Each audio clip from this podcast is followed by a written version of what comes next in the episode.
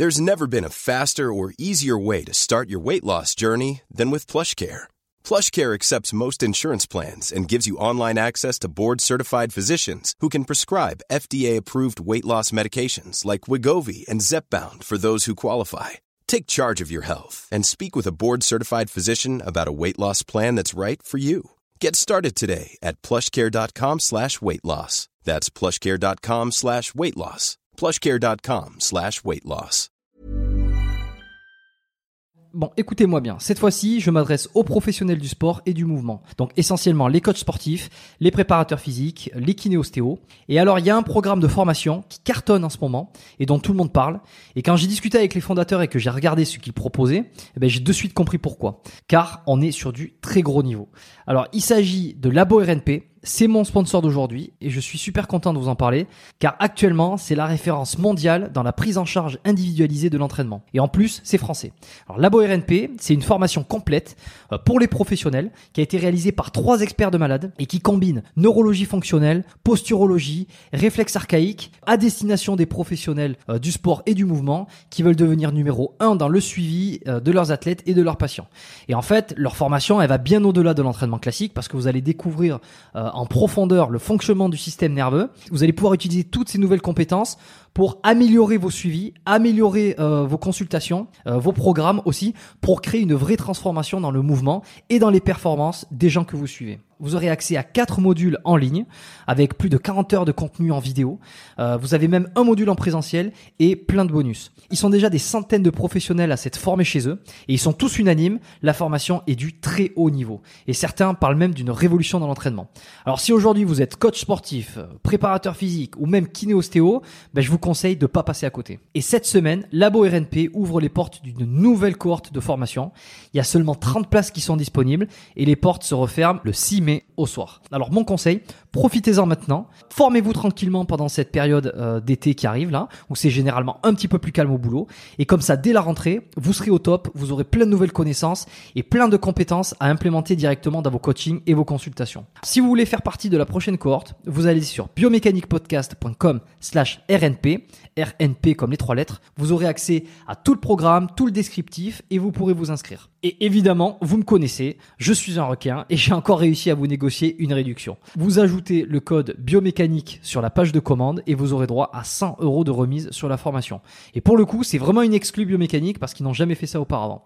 Donc rendez-vous sur biomécaniquepodcast.com slash RNP. Si vous écoutez le podcast sur Spotify, c'est encore plus simple. Le lien est cliquable tout en haut dans la description de l'émission. Vous pourrez ensuite ajouter à la page de commande le code biomécanique pour avoir votre réduction. Et puis vous pourrez directement démarrer le programme. Par contre, dépêchez-vous, je répète, les portes se referment le 6 mai pour plusieurs mois. Donc foncez. Et maintenant, place à l'épisode.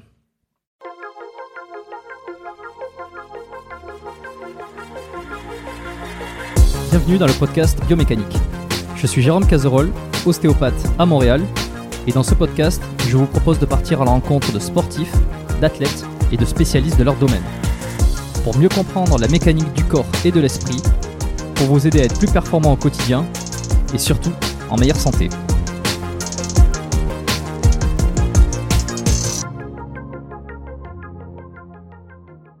Eh ben c'est parti. Euh, bienvenue, on se retrouve aujourd'hui dans un nouvel épisode euh, du podcast Biomécanique. Merci à tous ceux qui nous rejoignent en ce lundi.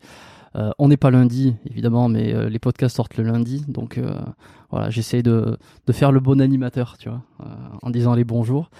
J'ai le plaisir d'être avec Amandine Lescuyer aujourd'hui. Donc bonjour Amandine. Bonjour, je suis ravie d'être ici. Ouais, bah c'est cool, hein. t'as été demandé. Hein. Ah ouais? Je te l'ai pas dit en privé. Mais ouais, j'ai reçu quelques messages sur Instagram. Euh, pas mal de filles qui me demandaient Ah, ça serait super bien si tu pouvais avoir Amandine Escuyer. Alors, chaque fois, je répondais Je communique, on verra, il y aura peut-être un épisode, etc. Et puis, euh, les emplois du temps font que euh, on a du mal à trouver un moment. Et puis là, ça y est, on a trouvé le moment pour enregistrer cet épisode. Donc, c'est super. je te propose pour commencer, comme d'habitude, de te présenter, s'il te plaît. Alors, je m'appelle Amandine. Effectivement, alors l'écuyer, c'est un nom que, j'utilise très très peu maintenant, qui a complètement disparu de mes réseaux sociaux, euh, puisque je vais bientôt m'appeler Amandine Léger. Voilà, c'est juste un petit changement personnel. Un mariage pas me marier. Non, ah, même pas. Non, ça n'a rien à voir avec un mariage.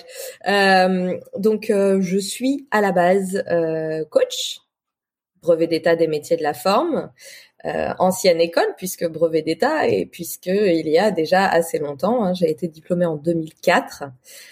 donc, je fais partie des anciens dans le milieu.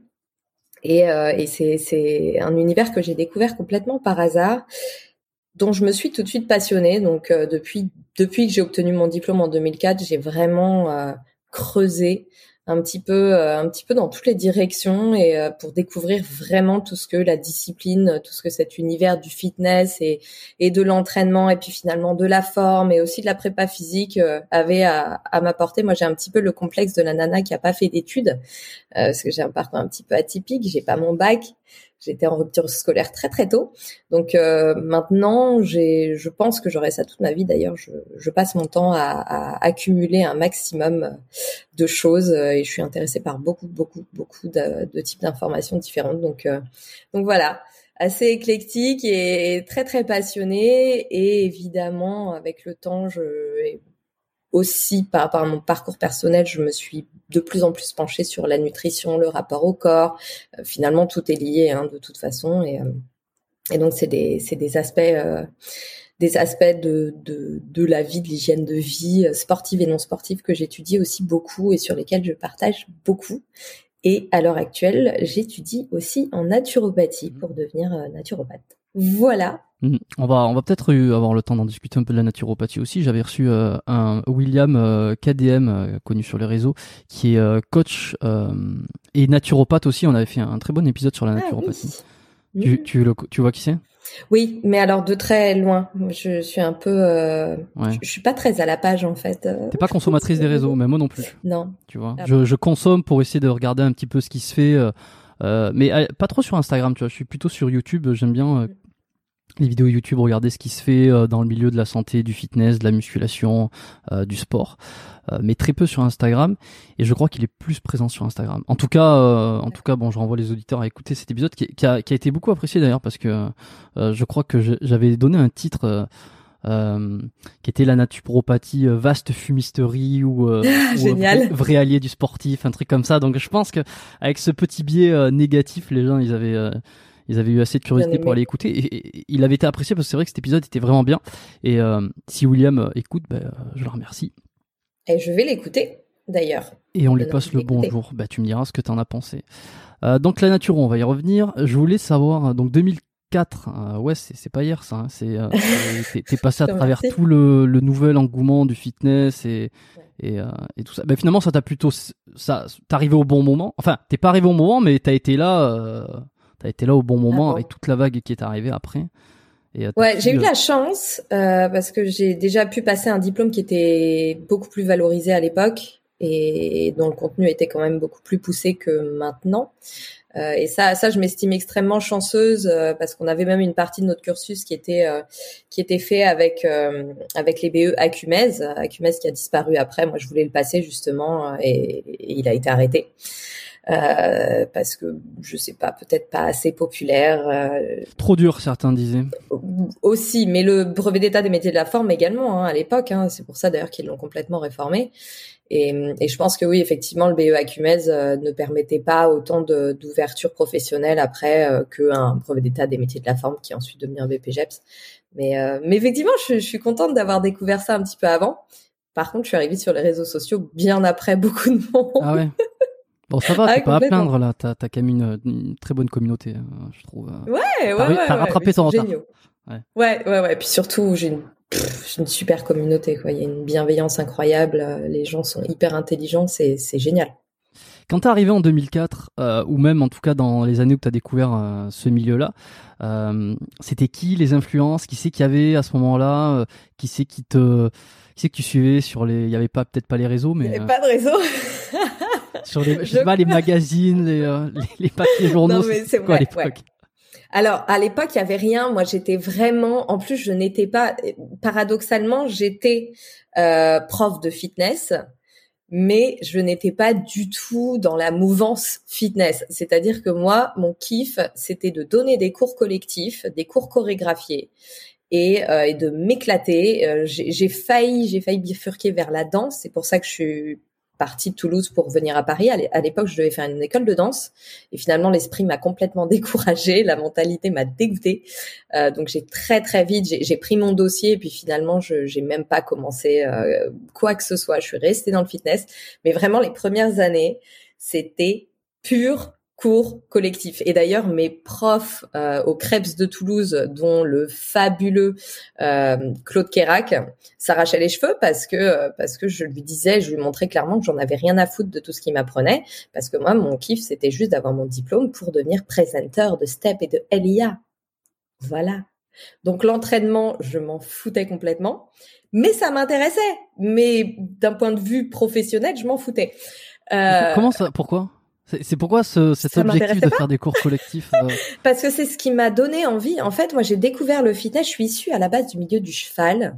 Euh, donc vraiment à l'opposé euh, et du cheval euh, pas équitation du cheval cheval je travaillais à l'époque je filais un coup de main avec un maquignon chez qui j'ai sauvé un cheval de la boucherie d'ailleurs qui est toujours vivant et, et je faisais du spectacle équestre lui le mec faisait aussi du spectacle il crachait du feu je faisais de la voltige cosaque enfin vraiment le fitness c'était j'avais cette a priori énorme de Véronique et Davina euh, qui font des jumping jacks en body qui leur rentrent dans les fesses, quoi. Voilà.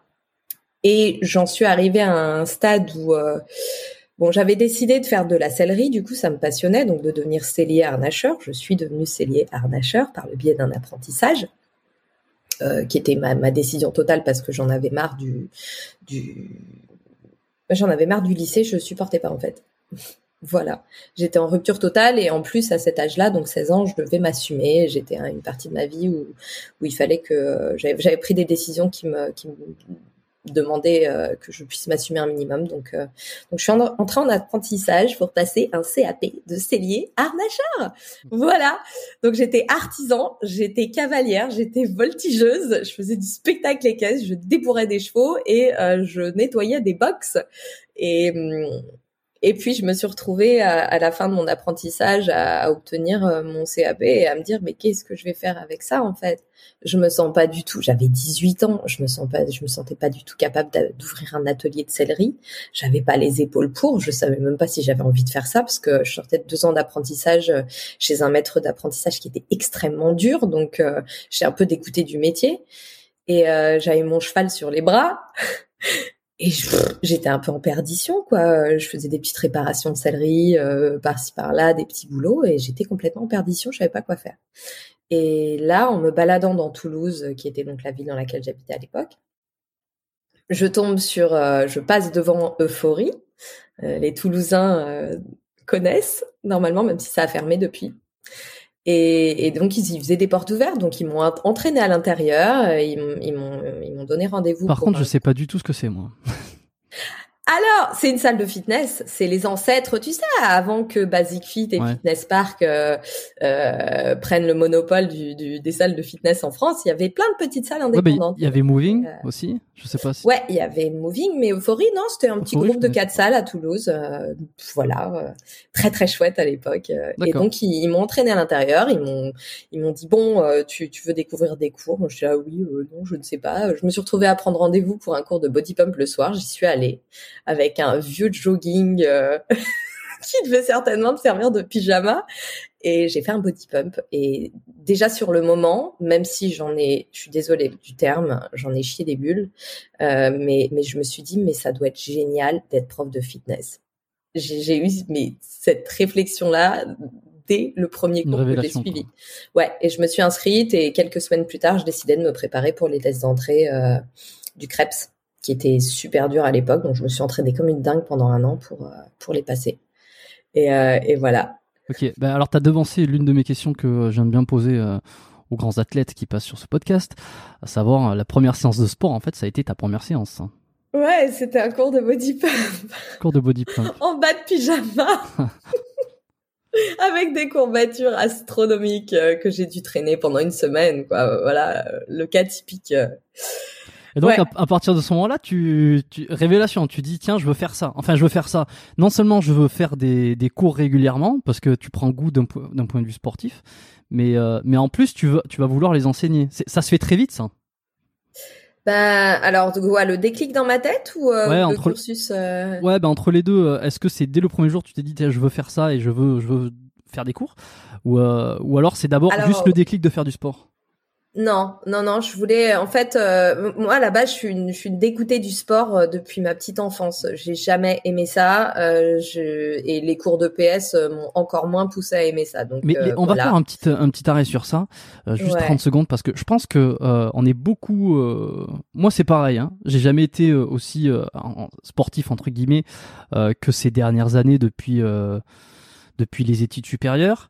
Euh, mm. Avant ça, je pense que j'étais comme toi, peut-être pas dégoûté du sport, mais vraiment dans cette idée, euh, le sport, euh, ouais, on verra plus. Enfin, c'est pas pour moi, c'est chiant. Et puis, as, en fait, tu, tu t'assimiles le sport quand t'es jeune, en tout cas, t'assimiles le sport à ce que tu fais en EPS, plus ou moins. Et, et je trouve que c'est pas. Alors, le badminton, c'était sympa. Moi, j'adorais ça, évidemment. Oui, c'est vrai, c'était sympa.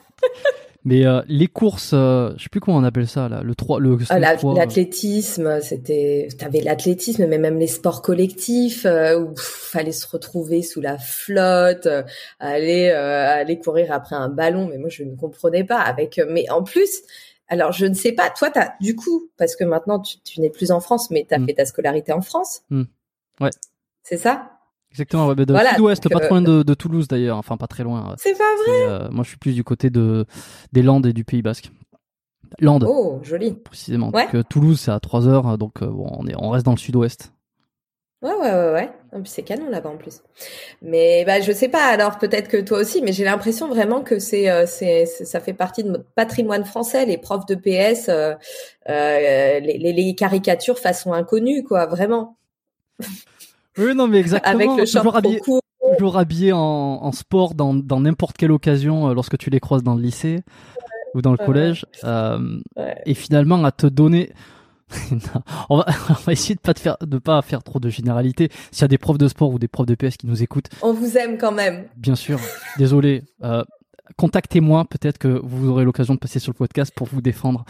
Mais mais c'est vrai que l'image qu'on a, c'est quand même le prof de sport qui est euh, qui est toujours habillé en jogging, qui tu ne le vois jamais courir ni faire de sport, et puis la plupart du temps, t'as as une impression que physiquement, euh, lui-même n'est pas au niveau. Il aime bien faire faire du sport aux autres, mais lui non. Alors encore une fois, je généralise, hein, c'est du cliché, mais non, puis c'est peut-être l'ancienne génération aussi. Moi, j'ai bon espoir entre, euh, enfin, j'ai bon espoir que, que la nouvelle génération, notamment de, de, de profs euh, et donc de PS, soit quand même un petit peu plus euh, bah, une approche un peu plus moderne aussi, hein, tout simplement. Euh, mais oui, et puis en plus le PS, alors en tant que nana, c'est d'autant plus difficile parce que tu arrives à, une période, ben, la puberté, hein, tout simplement, où tu as quand même des petits bouleversements hormonaux euh, qui sont absolument pas compatibles avec euh, ce qu'on nous demande en EPS, hein, clairement. Et, et les profs de l'époque euh, n'étaient pour la plupart absolument pas euh, sensibilisés à ça. Et, et c'est vrai qu'on le voit, euh, enfin moi je le voyais déjà à l'époque, euh, les, les mecs pour le coup, étaient quand même beaucoup plus enthousiastes à l'idée de faire du sport, d'aller en cours de, de, de, PS que les nanas, globalement. Et euh, c'est tout à fait normal. Hein. Nous, c'est, c'est, c'est la guerre du golf à l'intérieur. Donc, euh... tu penses à des tu penses à des activités particulières euh, Le badminton, c'est peut-être pas euh, gênant, j'imagine. Mais je, je, suis pas une traumatisée moi de, de je suis pas une traumatisée des ragnagnas du tout. Mais mais c'est vrai que euh, les premières crampes, le, le, et puis même hein, les, les protections les protections hygiéniques qui sont pas toujours. Enfin, tout le monde passe pas tout de suite à la coupe menstruelle et est super à l'aise avec son corps. Hein. Ça prend quand même quelques années. Donc quand t'es ado, t'essayes un peu tout. du coup, c'est pas agréable quand tu fais du sport, puis tu as toujours peur qu'il y ait un accident, puis tu as des crampes, puis tu es crevé.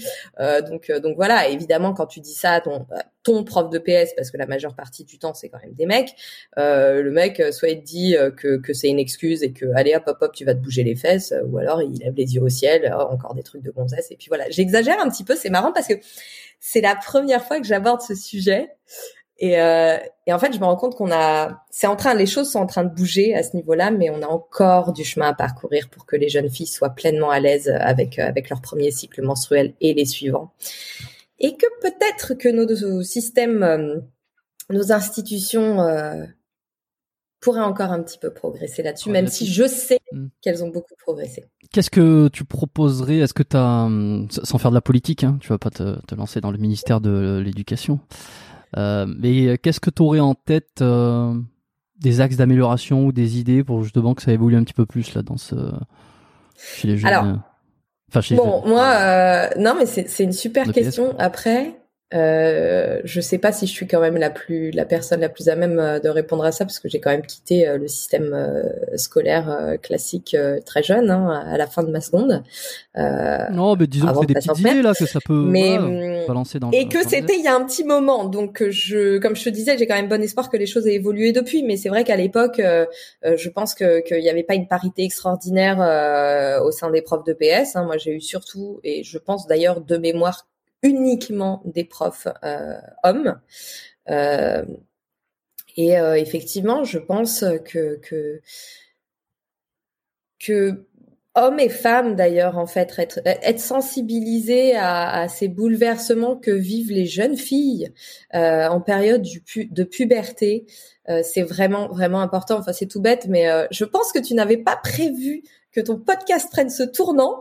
je prévois, mais c'est ça qui est extraordinaire, c'est qu'on obtient des exclusivités euh, extraordinaires comme ça. Je prévois jamais, évidemment, je prévois des questions, mais mais j'adore ça. Ah, quand ça part sur des, des voilà, on discute de choses un peu. Euh, si ça intéresse, si les gens sont intéressés, ils vont rester. Et, mm.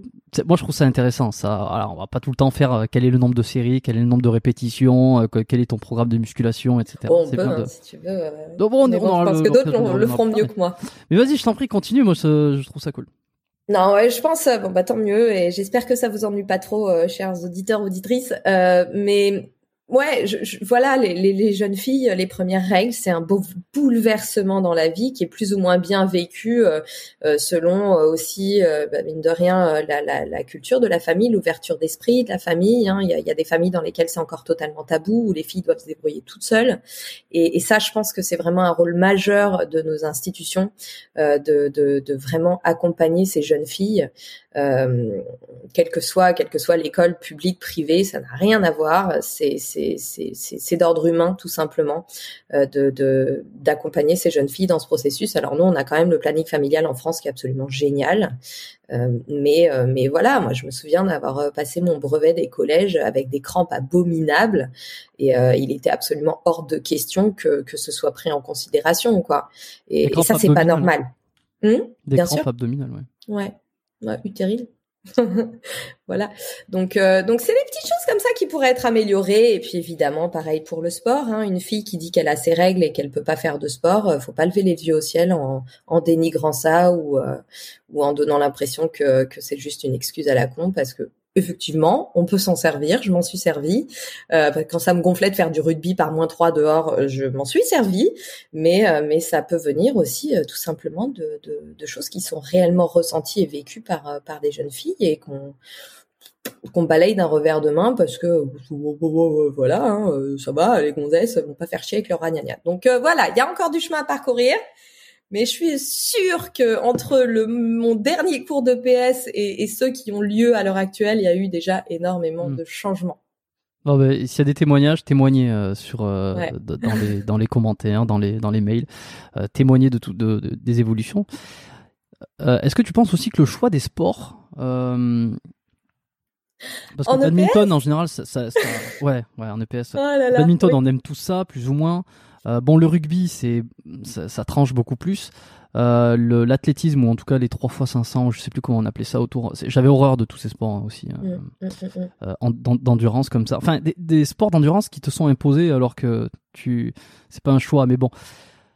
Et est-ce que tu penses que ce choix de sport fait que tu peux, euh, tu peux dégoûter certains, du... enfin pas dégoûter, mais, mais ne pas donner la, la, vraie image de ce que peut être une activité sportive euh, bénéfique? Ah bah, tu peux certainement ne pas communiquer d'engouement. De toute façon, encore une fois, déjà, on a un rôle modèle qui est le prof de PS, enfin, qui était, encore une fois, je suis désolée s'il y a des profs de PS passionnés par leur métier. voilà, moi je parle de mon vécu et, et encore une fois, je n'ai eu absolument aucun prof de PS qui était un rôle modèle à ce niveau-là et qui nous transmettait euh, d'engouement pour l'activité physique, le fait de bouger, pourquoi on bouge, pourquoi on se tape des tours de piste euh, sous la flotte. Voilà.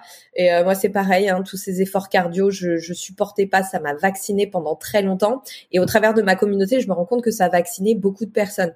Euh, et, même, euh, enfin, oui, vacciné. C'est-à-dire qu'il y a le fait de ne pas générer d'engouement, il y a le fait de dégoûter. Moi, je fais partie des publics qui ont été dégoûtés par les cours de sport. Parce que déjà, je comprenais pas pourquoi on me forçait à notamment courir sous la pluie ou manger des ballons dans la tronche euh, euh, en faisant de la balle aux prisonniers. Alors ça, je n'ai jamais compris. Ça m'a toujours tétanisé. Donc effectivement, tous les enfants n'ont pas les mêmes personnalités. Mais attention, là, on va partir très très loin. Moi, j'ai j'ai j'ai quand même beaucoup de choses à dire à ce niveau-là, mais mais mais je trouve que nos institutions, encore une fois, ne prennent pas du tout en compte les particularités de chaque enfant ses singularités euh, et ni son tempérament et qu'on fait un petit peu rentrer les enfants dans des boîtes à un moment où justement ils, développent leur expression, ils développent leurs liens sociaux et, et, là on commence à les mettre un petit peu en compétition les uns avec les autres avec un système de, de notation individuelle. Il y a, y a, rien qui est, qui est, qui est encouragé euh, euh, en termes de, de, de développement individuel et social. C'est ça commence à changer mais il y a eu euh, voilà enfin jusqu'à il y a encore peu euh, c'était des considérations une pas très très abordées euh, au sein de l'éducation nationale et, et, et je me suis totalement éloignée du sport donc je ne sais plus ce que je disais mais en tout cas oui mm. il y a des activités certains enfants ne, ne vont pas du tout y adhérer et je c'est clair que les forcer je, ne trouve pas que ce soit une bonne solution. Mais comment on fait par exemple quand il y a une classe de 50 élèves pour personnaliser. Alors là où je te rejoins à 200%, c'est euh, c'est sur l'explication de pourquoi on fait les choses.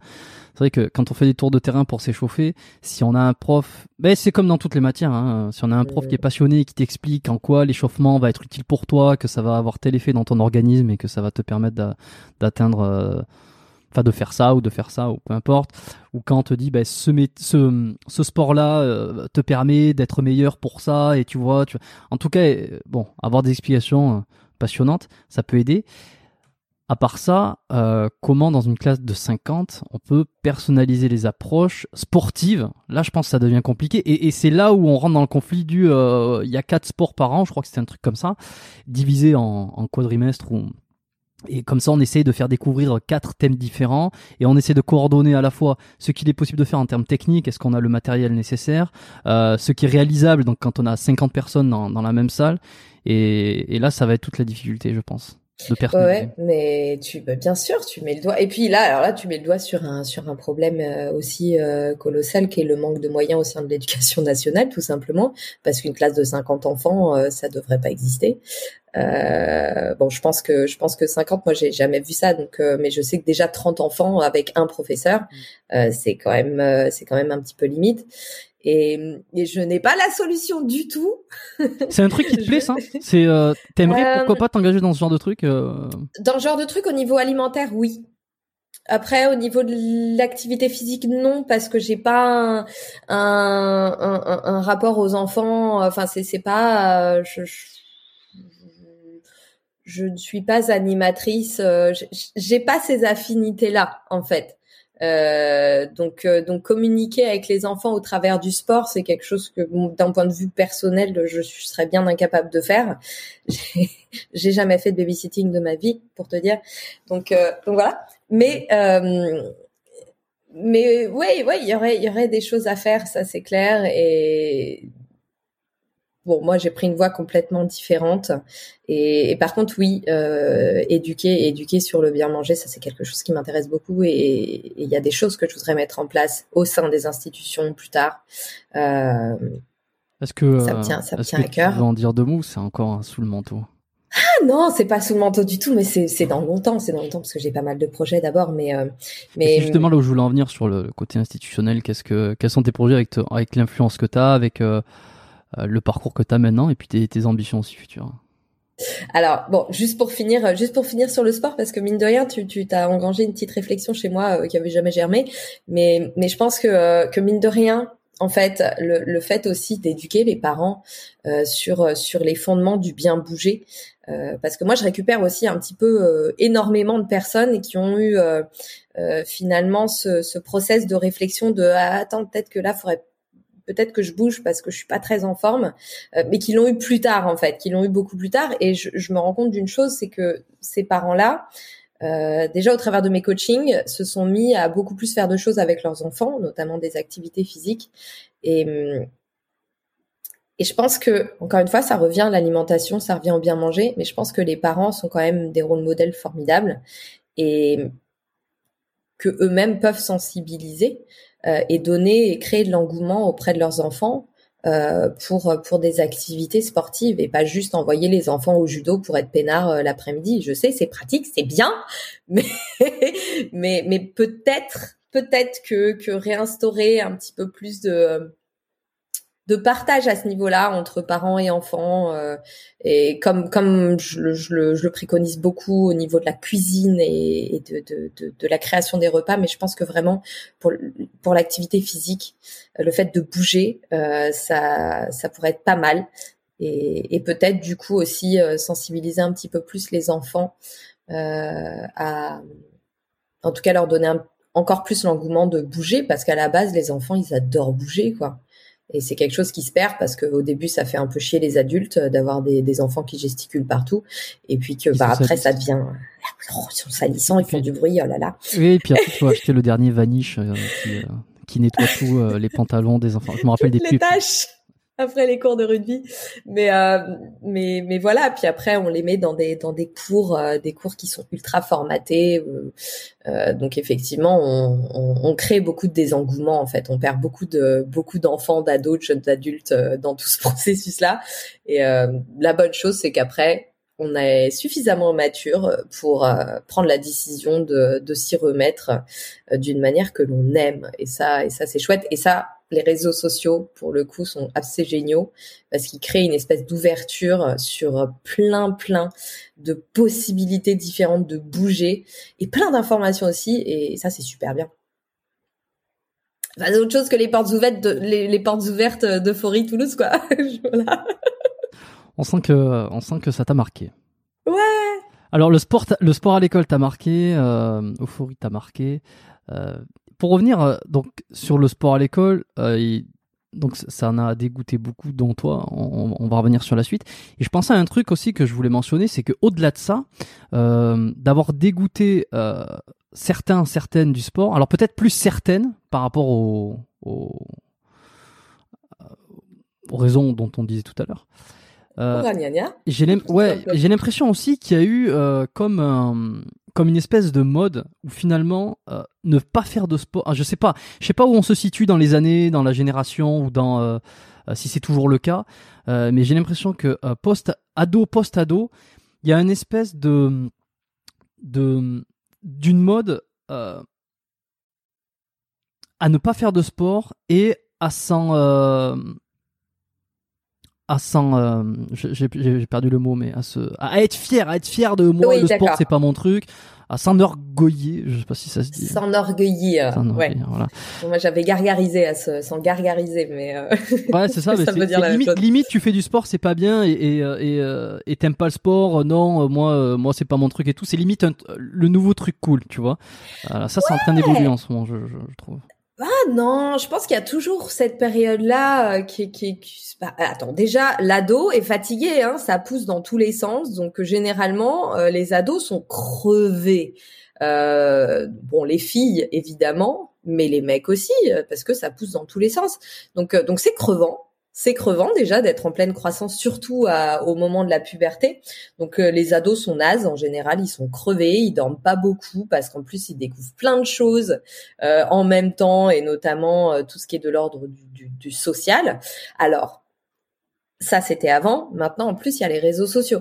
Donc donc les ados sont ultra connectés et et transfèrent quand même beaucoup de choses sur les réseaux sociaux. Et du coup euh, il y a cette partie de la vie qui, qui est vraiment liée à de la découverte à tout niveau plus euh, une phase de puberté qui est hyper crevante pour l'organisme, euh, plus une période de rébellion et de crise identitaire euh, parce que parce que l'adulte est en train de se former, hein, tout simplement, qui font que bah déjà faire du sport c'est fatigant. Alors quand on est fatigué, on va pas se crever encore plus, il y a pas de raison, et qu'en plus, pourquoi on ferait quelque chose qui est bon pour nous?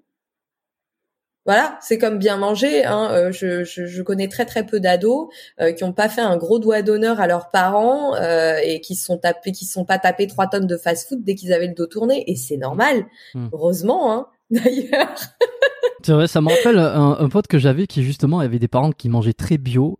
il avait été éduqué dans une dans un foyer où on mangeait très bio, où c'était catholique aussi. Alors lui, il n'était pas forcément, mais, mais en tout cas très, euh, très restrictif sur euh, la malbouffe, sur la junk food. Et c'est vrai qu'à partir de l'adolescence, euh, et début adulte, et, et, euh, et je sais pas si c'est toujours le cas aujourd'hui, mais, mais c'est vrai que il a, voilà quoi, il a lâché les chevaux à ce moment-là aussi, à partir de l'adolescence. Et dès qu'il a eu l'occasion, c'est, c'est pizza, McDo et clope et, et, tout quoi. Et ce qui a été un petit peu le, la tristesse de ses parents. Non, mais je dis, il a, il va très bien. Il est pas tombé dans la drogue, hein, mais mais du coup, je pense que cette, cet effet rébellion plus euh, manque, euh, enfin, la vis trop serrée pendant le pendant le, la jeunesse, fait qu'il a il a lâché les chevaux.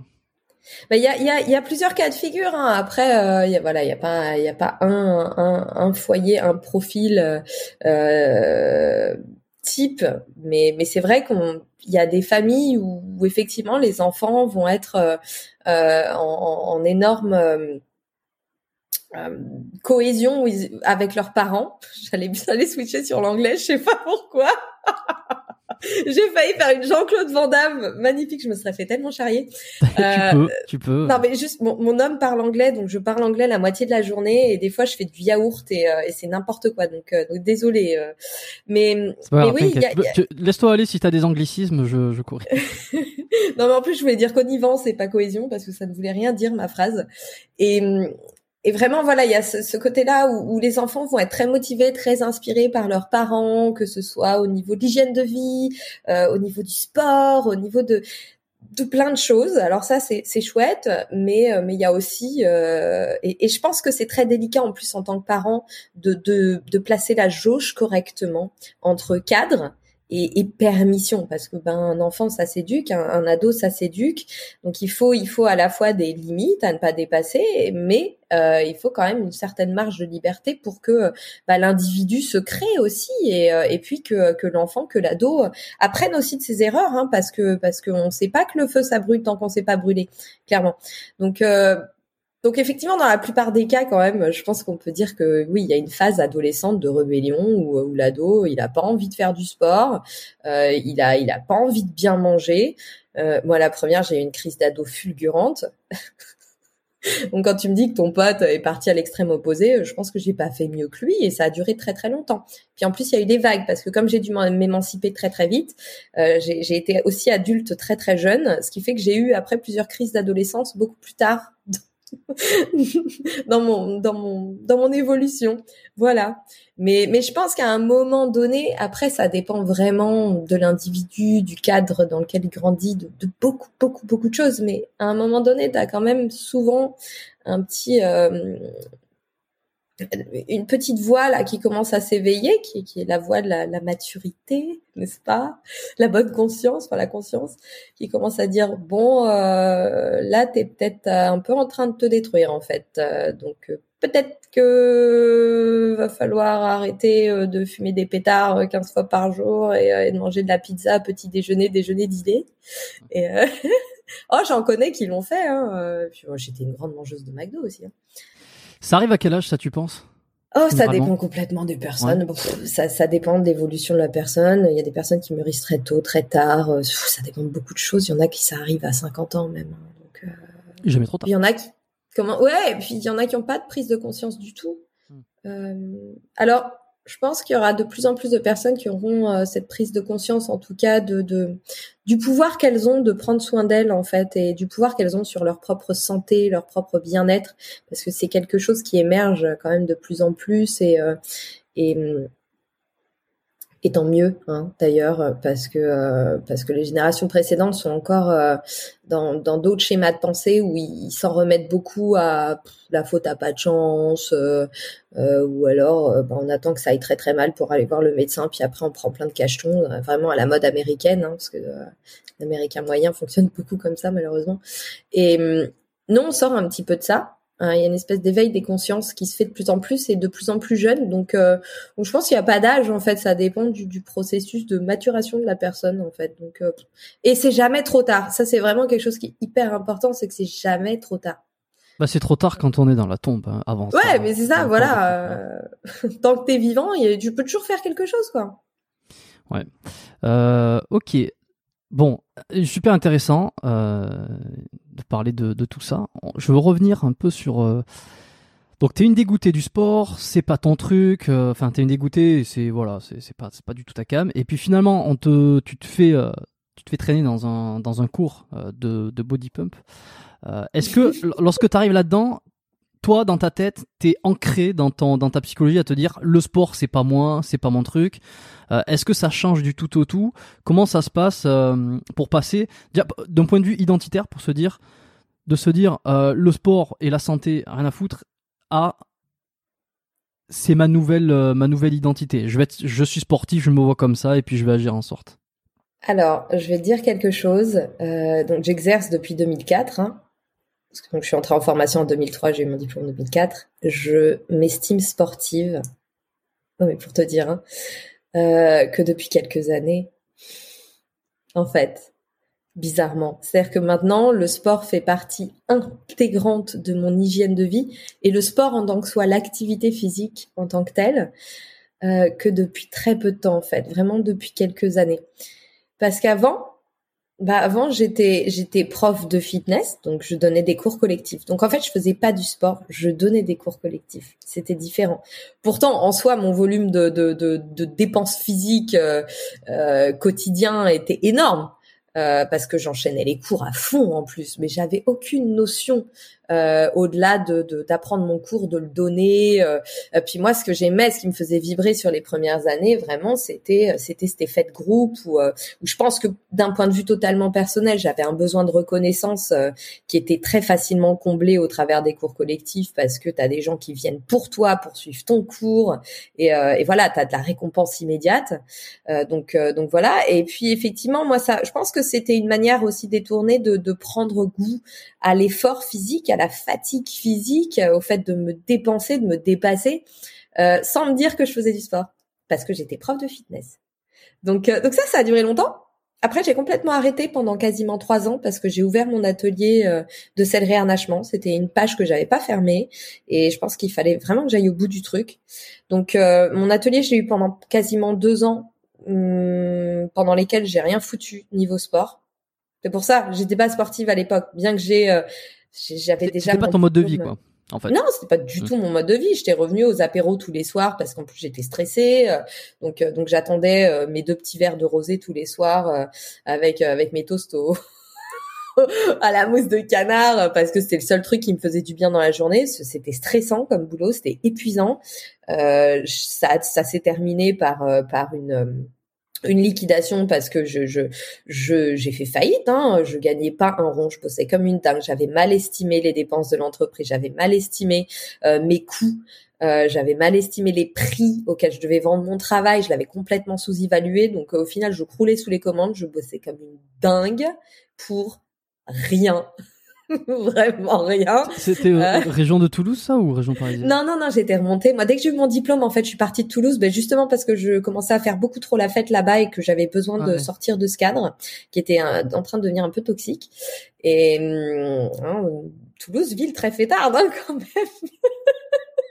en tout cas, les occasions de faire la fête là-bas sont très nombreuses. J'avais un super groupe de potes en plus, euh, donc donc voilà, j'avais besoin de partir pour pour entamer ma vie d'adulte en fait.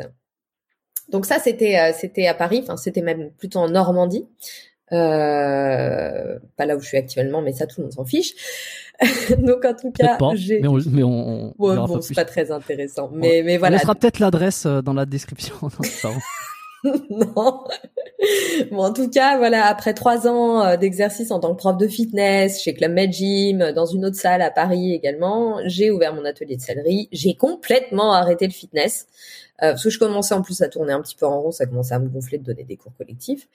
Et euh, puis j'avais cette expérience-là à vivre. Mais voilà, donc deux ans de, lâchage complet, j'ai repris du poids, je n'étais pas en forme du tout. Euh, Bon, ensuite, euh, cette parenthèse s'est fermée, qui m'a beaucoup appris par contre euh, en termes d'entrepreneuriat. Et ça, c'est des leçons que, que, maintenant, euh, je, enfin, dont c'est des enseignements en tout cas qui m'ont beaucoup apporté pour ma nouvelle démarche entrepreneuriale que j'ai entamée il y, a, il y a maintenant un petit moment, bah, quasiment dix ans. je suis très vite revenue à mon compte quand même. Et hum, et puis après, j'ai passé un an à vadrouiller un petit peu dans le cheval, à bosser dans des écuries, etc. Euh, avant de revenir au fitness.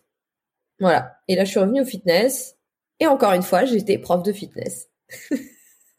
Donc j'étais toujours pas sportive, ça m'intéressait pas plus que ça, je m'entraînais pas niveau personnel. Par contre, je me formais énormément parce que euh, justement, je voulais voir autre chose que euh, la seule approche que j'avais des cours collectifs et du suivi en plateau qui commençait quand même depuis le début, ça me plaisait beaucoup d'accompagner les gens en plateau, de leur faire des programmes, de les faire progresser. Euh, la, la, tout ce que j'avais appris, mine de rien, en anat, en bioméca, en physio, m'intéressait énormément. Et, et donc, c'est quand même des choses que j'avais gardées, mais vraiment d'un point de vue théorique et à apporter en tant que coach. Mais vraiment, le lien à moi-même, je ne l'ai pas fait avant extrêmement longtemps. Donc en fait, tout ce que j'ai appris au cours de ces années, ça a toujours été dirigé euh, vers les autres, mais jamais pour moi. Donc j'ai continué à donner plein de cours et puis euh, à suivre quand même de plus en plus de gens, ce qui fait qu'au bout d'un moment, je suis passée euh, coach à mon compte, personnel trainer. Jusque-là, toujours pas sur les réseaux, toujours pas de chaîne YouTube, Instagram, Non, rien pas ici, du tout. Ah puis c'était il y a longtemps et je, je pense que Instagram n'existait même pas encore à l'époque parce que je suis devenue personnel trainer en libéral à en 2009, 2010 2009-2010, je sais plus. Donc, euh, je crois qu'Instagram n'existait pas. Facebook, oui, mais Instagram, euh, je crois que c'était. Tu, regardes? Ouais, je regarde. C'est pour notre culture générale, je pense que ça peut être intéressant.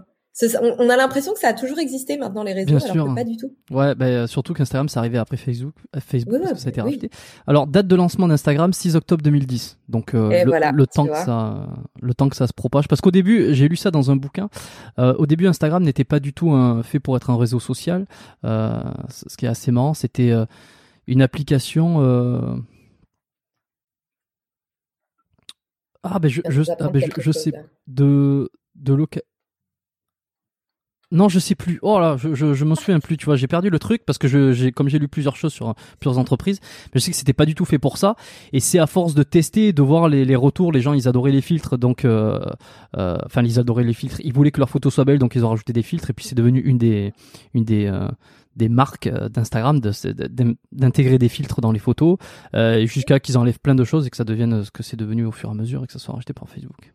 Ah bah tu vois, je merci, merci. Je pense que tu as appris euh, quelque chose à beaucoup de monde là. Ouais, bah alors euh, quelque chose, pas grand chose non plus parce que j'ai pas pu donner beaucoup de renseignements. non, mais on va tous euh, tous aller sur sur sur Google et, et mm. regarder après.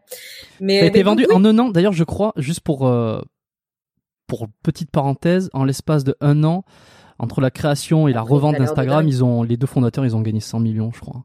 C'est incroyable. ouais. Donc comment euh, Ouais, mais quand tu vois le prix que ça vaut maintenant, les mecs doivent se mordre les doigts en fait. Je sais pas. 100 millions maintenant, c'est rien. 100 millions, euh, ah bien placé, je pense qu'ils peuvent nager dans une piscine habillée pendant longtemps encore. Oui. Mais bon, faut pas qu'ils voient les, les, les, milliards que ça vaut maintenant, quoi. Ne voyons, ne voyons pas petit bras. Tu as raison, Amandine. ah, n'est-ce pas? Bon. Faut aller, faut aller chercher. Non, mais euh, Bon, en tout cas, voilà, Instagram n'existait pas à l'époque pour moi et ça, ça a pas existé pendant très très longtemps. Ouais, ouais, ouais. Donc euh, non, non, j'ai coaché, j'ai coaché, je me suis, je me suis établie à mon compte. J'ai lâché les cours au fur et à mesure parce que ça m'intéressait de moins en moins. J'ai continué à me former. Euh, durant ces premières années, je me suis vraiment beaucoup, beaucoup, beaucoup formée euh, à plein de choses.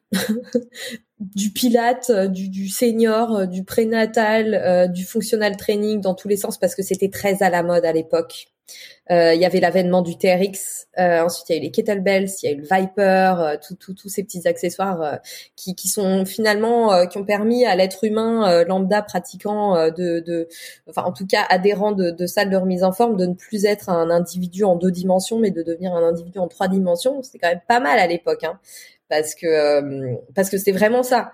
C'était là, euh, c'était c'était la troisième dimension qui commençait à arriver dans la motricité des gens et euh, et puis et puis c'était passionnant. C'était passionnant et, et donc je, voilà, je, je, me suis formée. Et puis une petite parenthèse pour dire que j'avais fait un, un, épisode consacré entièrement ou quasiment entièrement au kettlebell avec Julien Volant qui était revenu une ah, deuxième fois sur le, podcast, ouais. J'ai pas le numéro comme d'habitude. Hein. Allez regarder, faites défiler un peu les, les podcasts. Julien Volant, euh, le, le, pouvoir euh, soupçonné des kettlebells. Je crois que j'avais ah, nommé l'épisode comme ça. en plus. Et euh, on en avait parlé, donc voilà. donc ouais, donc tu te formes dans tout et tout ce que tu vois, tout ce qui t'intéresse, tout ce qui peut améliorer ta pratique. Enfin ta pratique, ton enseignement, non, plus que, que ta pratique en fait. Exactement, la prise en charge, ma prise en charge des gens en fait, de, l'individu. Donc, euh, donc du coup, je me suis retrouvée à coacher. Euh, bah, tu vois, je, donc je, me suis mise à mon compte euh, en 2000, je, je, pense 2010 ou 2009, je sais plus. Mais en tout cas, depuis tout ce temps, je me suis retrouvée à coacher énormément de, de profils différents.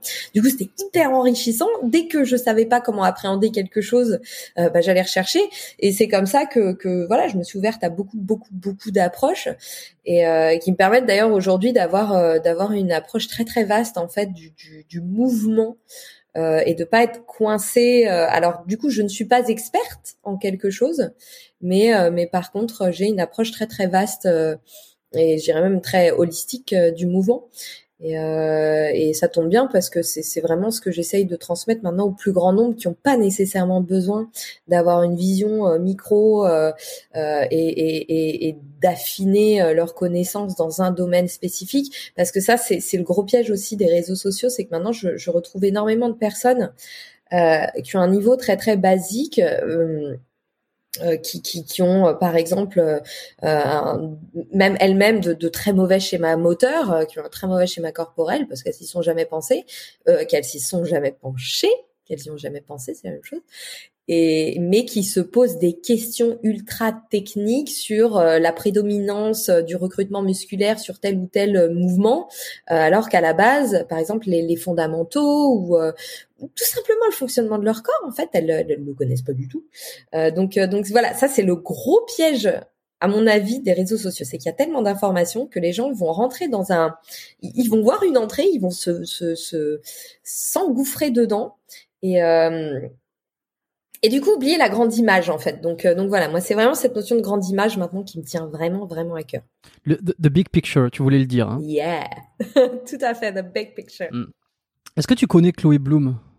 Oui, bien sûr. Bien sûr. Pardon. non, non, mais parce que oui, je, bien la connais. Euh, Évidemment, il y en a beaucoup qui. En tant que euh, personne. Euh, c'est une amie à toi. une amie, non, c'est une connaissance à moi. En fait, on était, c'est une très bonne connaissance à moi. On, était, je vais pas m'inventer des amis non plus, mais on était toutes les deux ambassadrices Bulk en fait à l'époque, et c'est comme ça que je l'ai rencontré. Ok. Et, son chéri aussi d'ailleurs, donc non, non, ils sont super Chris, hein. sympas. Ouais. Hmm. J'ai entendu euh, Chris euh, sur un, podcast récemment. Je crois que c'était le podcast de Quentin Randis d'ailleurs. S'il écoute, ah, passe bah le bonjour.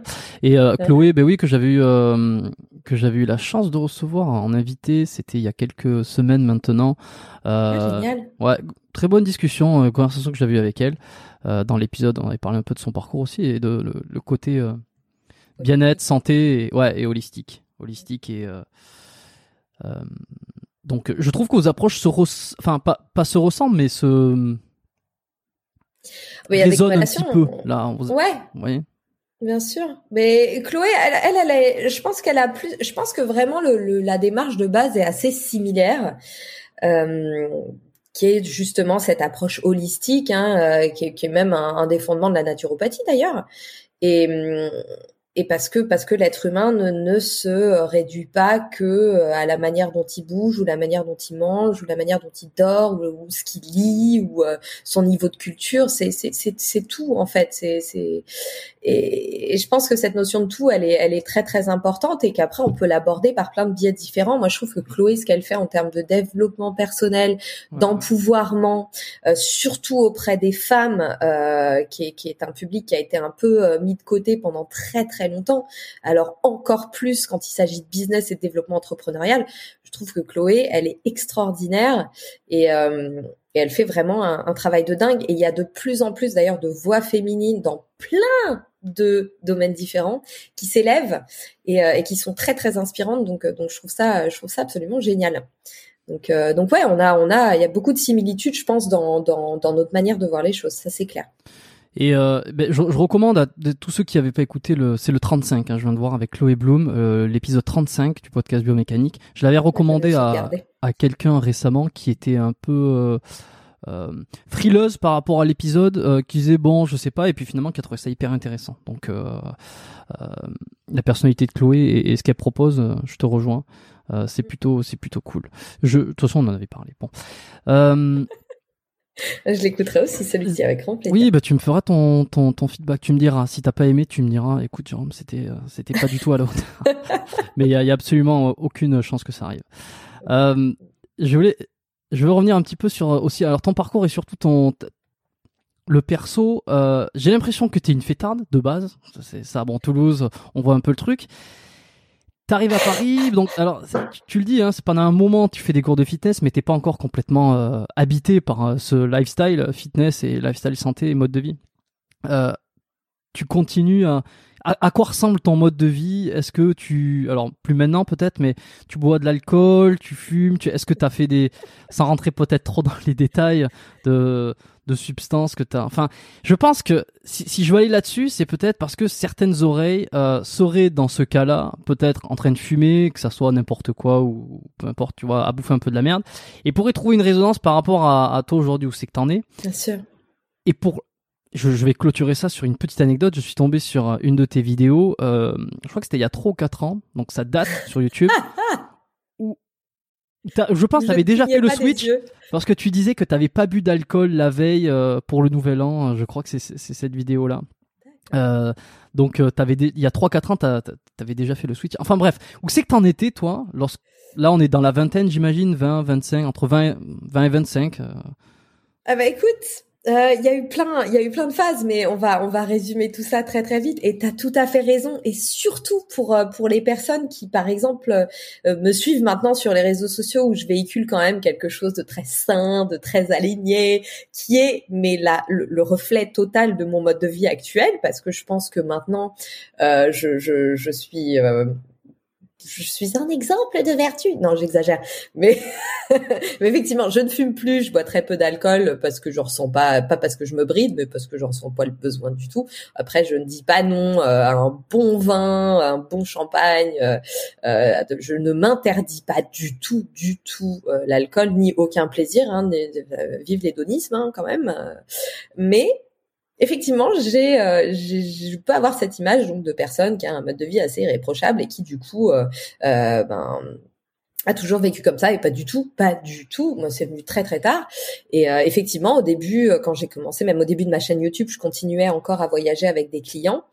Et et à cette époque, donc c'était il y a encore quelques années, je fumais avec des clients.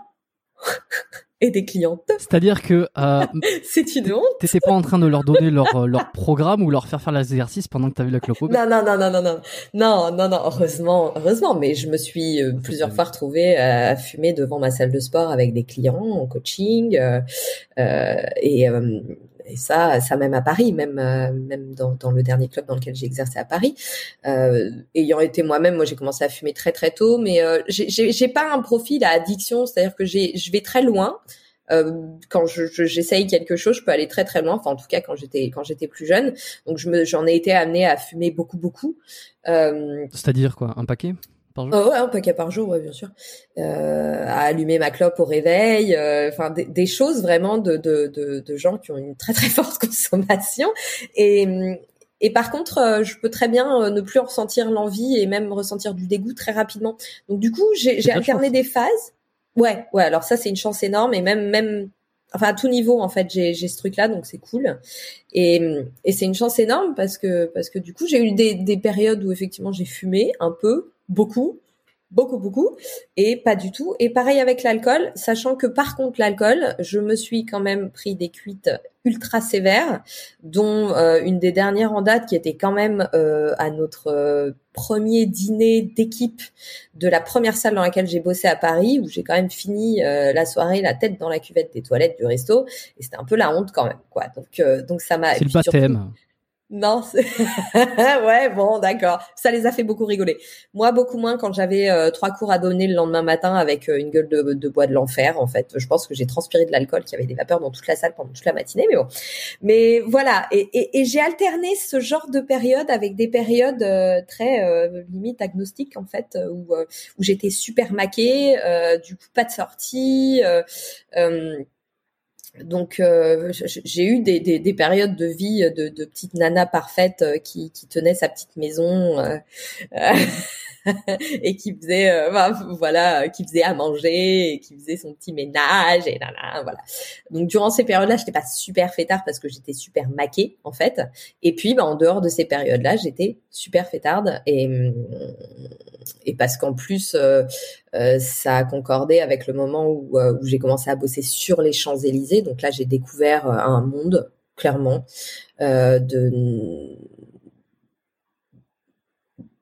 Alors j'avais quel âge? J'avais ouais, j'avais 30 ans.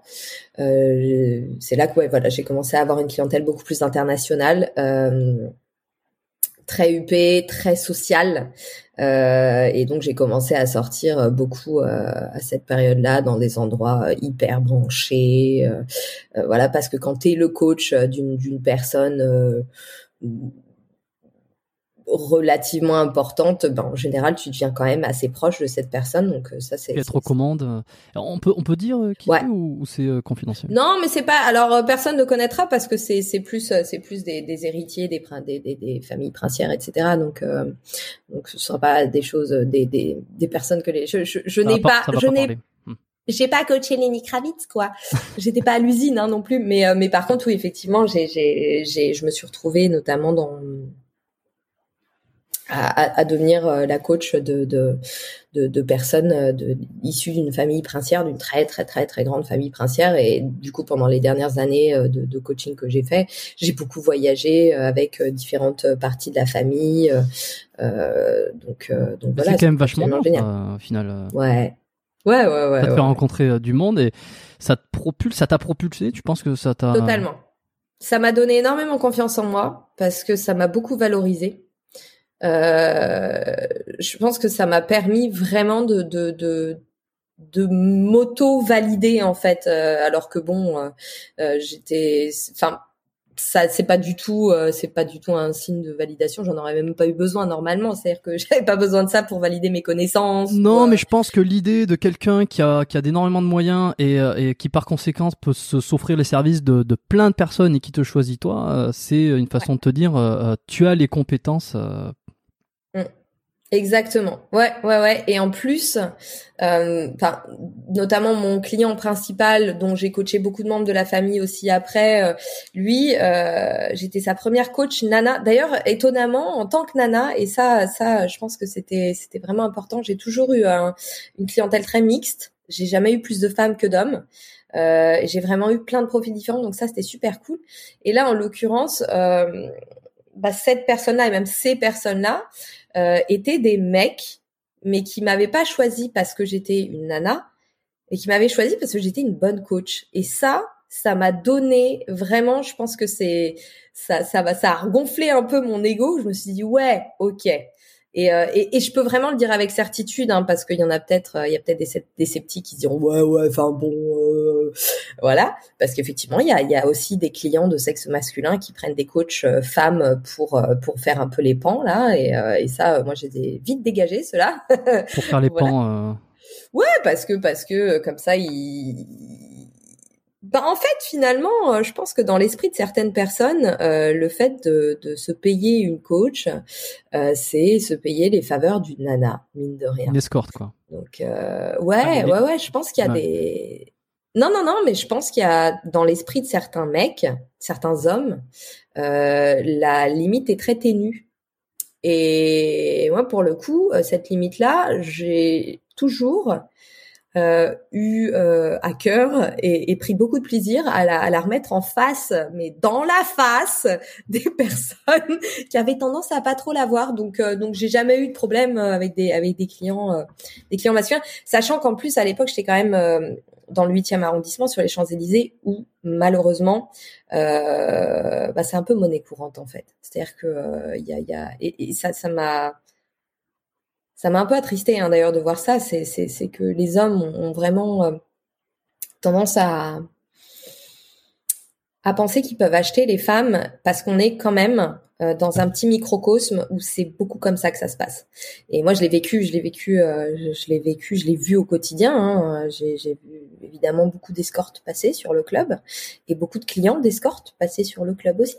Donc, euh, quand on voit ça de l'intérieur, on comprend aussi mieux pourquoi la perception de certains hommes est un peu Là, tu parles du, euh, club euh, de sport dans, le, dans lequel tu travaillais. Hein, au, ouais, ouais, ouais, ouais. En fait, moi, j'étais à mon compte, mais je payais un loyer à ce club pour euh, pour pouvoir exercer, amener ma clientèle, etc. Et c'est à ce moment-là que tu que tu rencontres donc ce fameux client un petit peu. Ouais, en fait, non, c'est son c'est son assistant qui vient qui vient dans le club, qui demande qui demande qui regarde nos tableaux. En fait, on avait nos tableaux avec nos formations, etc.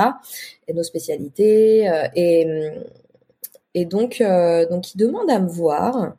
Euh, et qui me demande si je suis dispo. Alors bon, euh, sur le coup, je me suis dit qu'est-ce que c'est que ce guet-apens quand même, parce qu'il me demande si je suis dispo. C'était le Ramadan.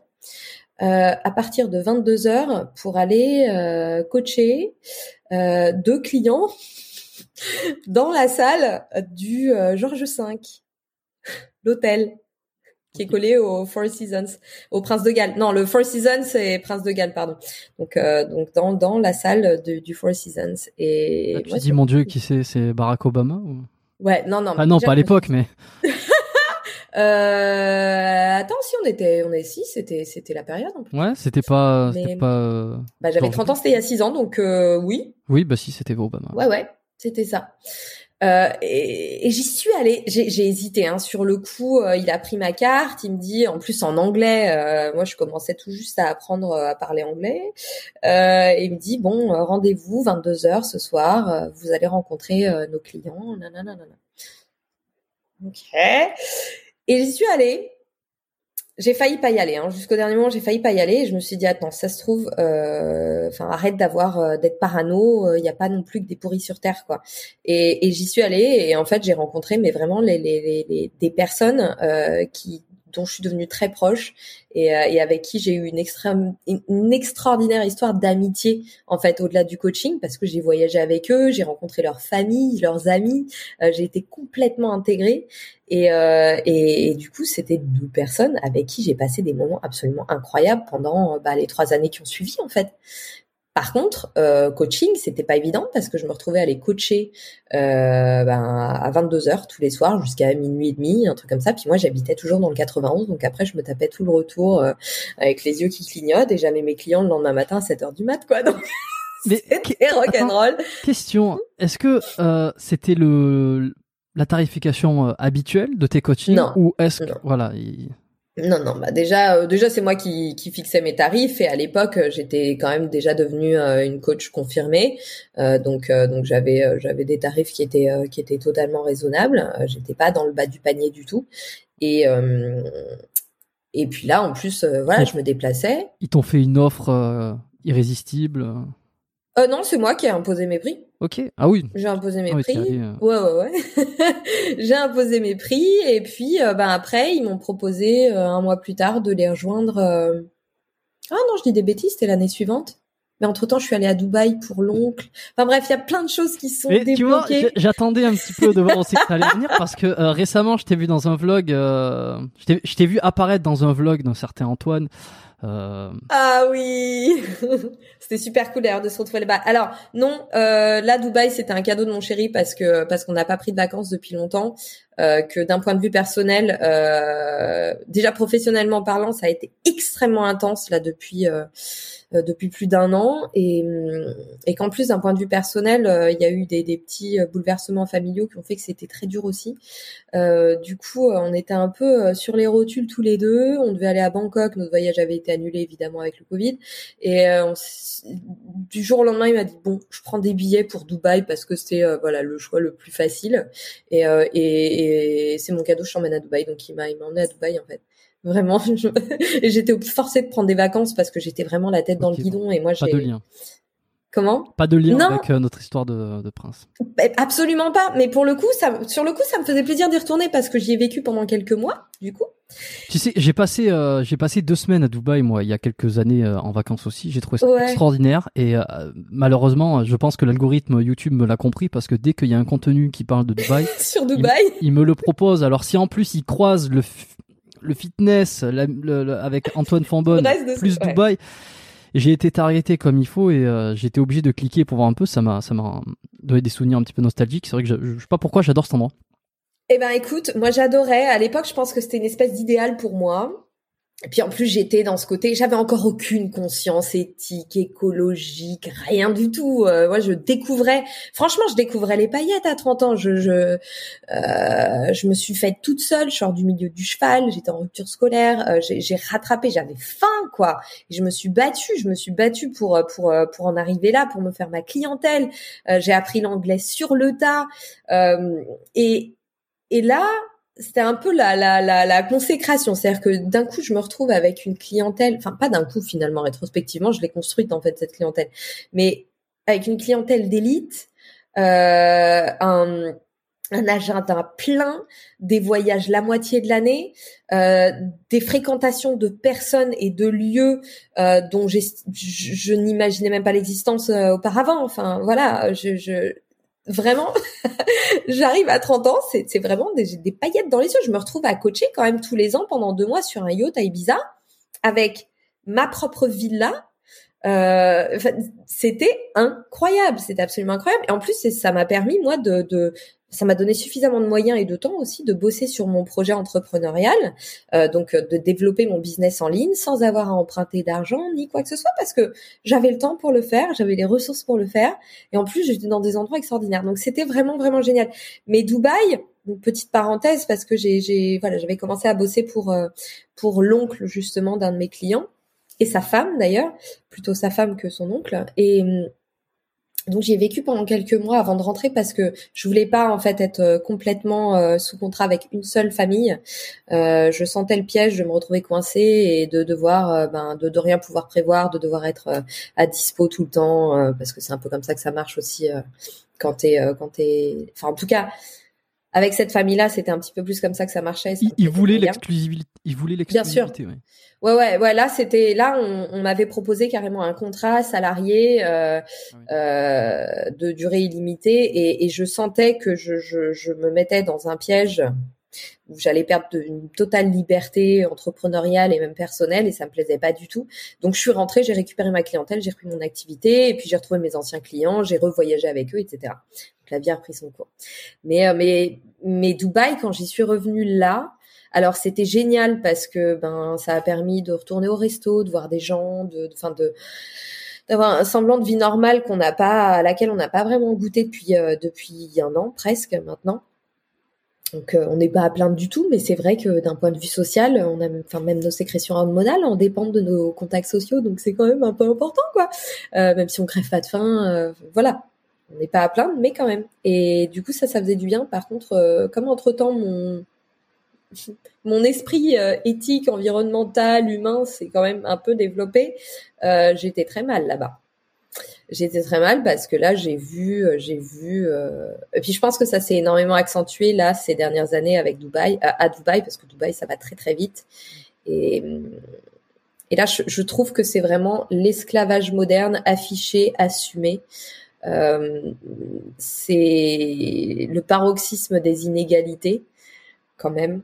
Et, et ça, ça m'a un peu foutu mal au bide d'être là, de, de, profiter de ma vie et, et, et de me dire mais en fait l'immeuble dans lequel euh, je dors là dans mon leaking size il a été construit par des pauvres indiens qui vivent dans des en banlieue de l'autre côté et à une heure de Dubaï cachés dans des bidonvilles dans des conditions d'insalubrité hallucinantes euh, qui ont pas de quoi bouffer qui sont retenus dans le pays, euh, alors, euh, qui, ont, qui, ont, qui ont péri euh, massivement pendant le Covid. Enfin, c'est dramatique en fait quand on y pense. Et là, là, euh, Dubaï décide d'ouvrir à du, du, tourisme de luxe, même si euh, je trouve que ce tourisme de luxe est quand même passablement beau pour pour une certaine partie. Merci les Français pour ça, on représente bien. Les Anglais aussi. Hein. Putain, la télé-réalité anglaise, ils sont tous là-bas et ça donne pas envie. C'est pas glamour. Hein. C'est pas glamour du tout. Donc, euh, donc voilà, mais Dubaï, ils ont, voilà, ils, publiquement, enfin, c'est vraiment une position très assumée. Ils veulent s'ouvrir au tourisme de luxe massif et ils font tout pour. Ils font tout pour et et à côté de ça, ben, tu te rends compte que, euh, qu'hormis les tourismes, les, les touristes, les expatriés, les Émiratis, ben tous les employés, même même ceux que tu côtoies au quotidien, ils ont ils peuvent pas ils ne peuvent pas se payer, ne serait-ce que le repas que tu te fais le midi, quoi. Ton petit acai bowl et ça, moi je je je peux pas. Donc euh, donc voilà.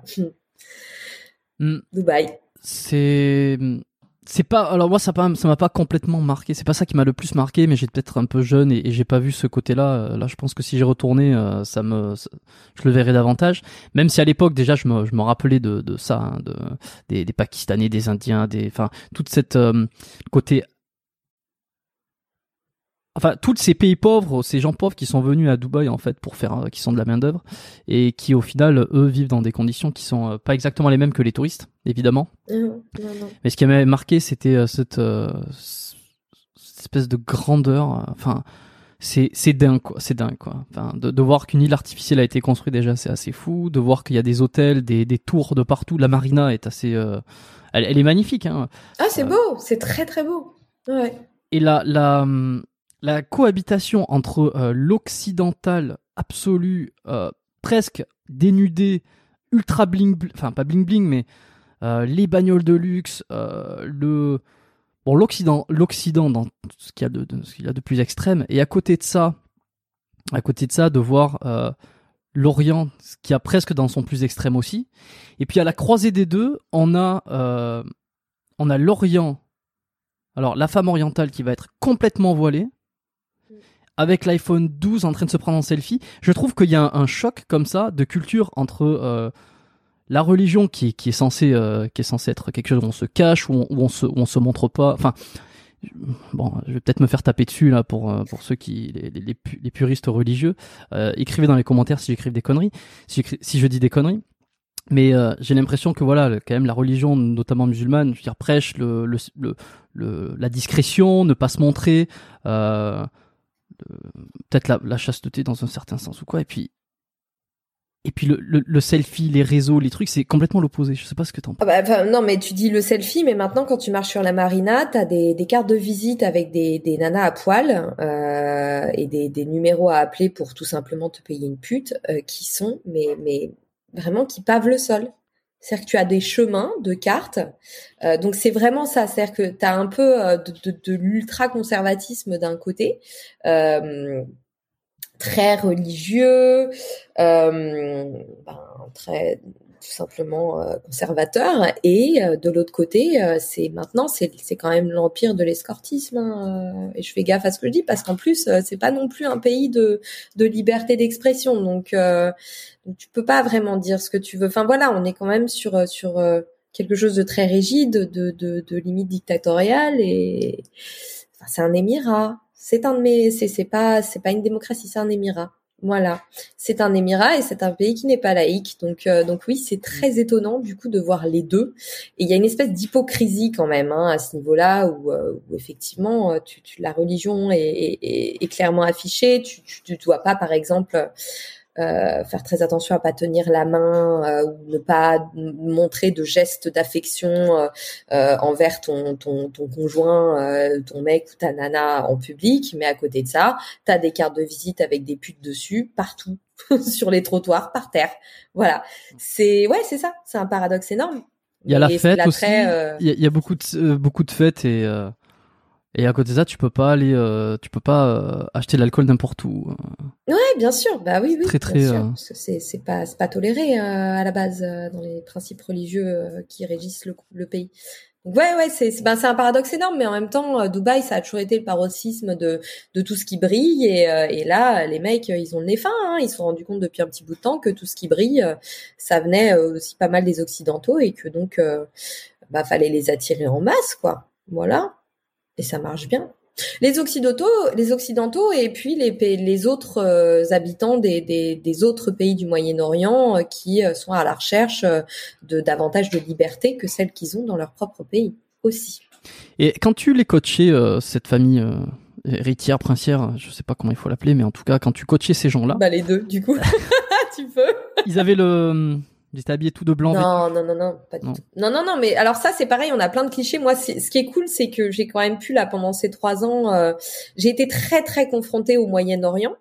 Euh, de par cette famille, mais mais mais aussi de plein plein d'autres personnes, parce que euh, le, le notamment les Champs-Élysées est quand même un endroit qui est très très fréquenté par euh, par les habitants de divers pays du Moyen-Orient, mine de rien. Donc donc c'est bien, ça m'a ouverte à plein de cultures que je je connaissais pas. Euh, et, du coup, ça apprend beaucoup de choses et ça cache, ça casse beaucoup de clichés. Et ça, c'est assez chouette euh, parce qu'on a quand même nous beaucoup beaucoup d'a priori sur le Moyen-Orient. Hein. Mm. Voilà. Bon, de toute façon, on est français, donc on a des a priori sur tout. Hein. Voilà. Euh, mais pour le coup, euh, sur sur le Moyen-Orient, sur sur la religion musulmane, on a tellement d'a priori. Et c'est vrai que le fait d'avoir beaucoup vu parce que je suis rentrée dans ces familles euh, et même même les personnes qu'après je me suis mise à coacher à domicile parce qu'elles préféraient que je vienne chez elles plutôt que qu'elles se déplacent au club.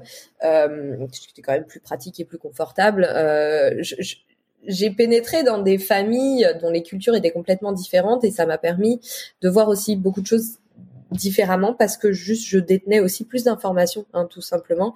Et, euh, et donc, euh, pour en revenir à, ces clients-là, euh, non, en fait, c'est des personnes très occidentalisées. Hein. De toute façon, tu, tu généralement, euh, tu es quand même suffisamment occidentalisé pour aller faire du fitness dans une salle mixte. Enfin voilà, donc, donc effectivement, je, je... Ils, ils, ils atteignaient les objectifs. Est-ce qu'il fallait, fallait les engueuler un peu, fallait les pousser ou au contraire Ouais, ça c'est quelque chose. Euh... Enfin donc oui, pour finir, non, les personnes que j'ai coachées n'étaient pas du tout, euh, ne rentraient pas dans le cliché qu'on peut avoir. Euh. Oui, du, du voilà, mais euh, mais par contre, et c'est ce qui m'a poussé à développer mon activité en ligne et à l'élargir en fait euh, comme je suis en train de le faire maintenant. Et surtout cette année finalement mes contenus sont pas encore euh, euh, en totale adéquation avec ce que je, je, je m'apprête à, à, vraiment partager euh, à grande échelle. Euh, parce que mon but c'est vraiment de, de voilà de, de, responsabiliser les gens et de leur redonner euh, le pouvoir qu'ils ont sur eux-mêmes. Comme je te disais au début d'entretenir leur forme leur santé de bien manger de se prendre en main quoi. D'arrêter de remettre ça dans les mains des autres et et, ça, ou, ou, de du destin, hein, tout simplement. Euh, beaucoup de personnes euh, ont ces schémas de pensée là, et, et, et, et ça passe par de l'éducation, ça passe par de la prise de conscience, ça passe par beaucoup de choses, par le fait de rendre accessible aussi des informations, des outils qui, qui ne sont pas spécialement pour le moment. Et c'est ce qui me gênait quand j'étais coach, c'est que effectivement, j'ai aidé beaucoup de personnes à à se métamorphoser, que ce soit physiquement, que ce soit mentalement, très souvent, parce que finalement la révolution, elle commence dans la tête, et, euh, et c'est assez génial d'ailleurs tout ce qui peut se passer à l'intérieur d'une personne euh, euh, qui à la base vient faire du sport parce qu'elle se trouve grosse, hein, clairement, euh, ou, euh, ou d'une personne un peu plus âgée qui vient faire du sport parce qu'elle a mal au dos et qui finalement se, se, redonne des libertés qui vont bien au-delà du, du, simple physique en fait et, et commence à, à, reprendre de la confiance. Euh, à, à, se donner des challenges, des buts, euh, et, et c'est absolument génial. Mais par contre, il y a quand même un truc qui m'a toujours beaucoup dérangé en tant que coach, c'est que c'est un peu paradoxal parce que le but du coach à la base c'est un peu d'être indispensable parce que sinon il perd sa clientèle. Hein. Mais du coup, euh, c'est un peu chiant parce que ça veut dire que tu coaches ton client ta cliente pour qu'elle évolue, qu'il évolue, et mais finalement, si tu t'en vas, bah t'es comme une béquille et la personne s'écroule. Donc euh, plus de l'éducation. Euh, ouais. Mais c'est voilà, c'est le problème du coach en fait, c'est que c'est que le coach euh, s'il veut manger, il faut qu'il fidélise. Donc c'est bien. Moi j'ai beaucoup fidélisé, mais par contre, je me suis rendu compte assez rapidement que dès que je voyageais, puis je voyageais pas une semaine quoi, je, voyageais un mois, deux mois, et eh ben mes clients, même si je les remettais entre les mains d'autres coachs, par exemple, ou même s'ils me disaient qu'ils avaient continué tout seuls, etc. Euh, bah, finalement, une fois que j'étais partie, euh, je les récupérais au point zéro, quoi. Et ça, ça m'a beaucoup dérangé parce que je, veux profondément que les personnes euh, nourrissent cette capacité de se prendre en charge. Tu peux pas être dépendant de tout et de tout le monde tout le temps. Et ça, ça c'est pas possible et c'est ce qui m'a poussé en fait à arrêter d'exercer en physique mais ce qui te dérangeait à ce moment-là c'est euh... enfin ou ce qui te gênait particulièrement c'était t'étais déçu pour la personne t'avais l'impression qu'elle allait tu te tu te voyais comme euh... t'avais l'impression de ne pas avoir apporté suffisamment de d'éducation ou de euh, ou de, de vraiment de changement psychologique euh, tu, tu l'as pris pour toi un peu? Ouais, en fait, je me disais merde. En fait, ce que j'essaye de d'inculquer, euh, ça, ça, ça arrive pas au bout, quoi. Euh, donc mes résultats, ils sont, ils sont immédiats, c'est cool. Euh, mais par contre, le travail de fond, il est pas fait. Il est pas fait parce que je suis là et que du coup, il est reporté sur moi et je suis porteuse de ça. Et, et, et donc, ce rôle de béquille, euh, bah, au bout d'un moment, en fait, euh, j'en ai eu marre. J'en ai eu marre. Je, je, je conçois que ce soit important d'avoir un coach, une coach, un mentor, une mentor. Ça, c'est bien mais il y a des choses de base en fait, comme le fait de prendre soin de soi. Alors non, il y a deux choses. C'est que déjà à un moment donné, je me suis dit que que qu'il y avait quand même beaucoup de choses que les gens pouvaient faire ou pouvaient apprendre et que euh, ben elles pouvaient pas forcément se permettre euh, d'y accéder euh, par le biais d'un coach privé parce que ça coûte la peau des fesses.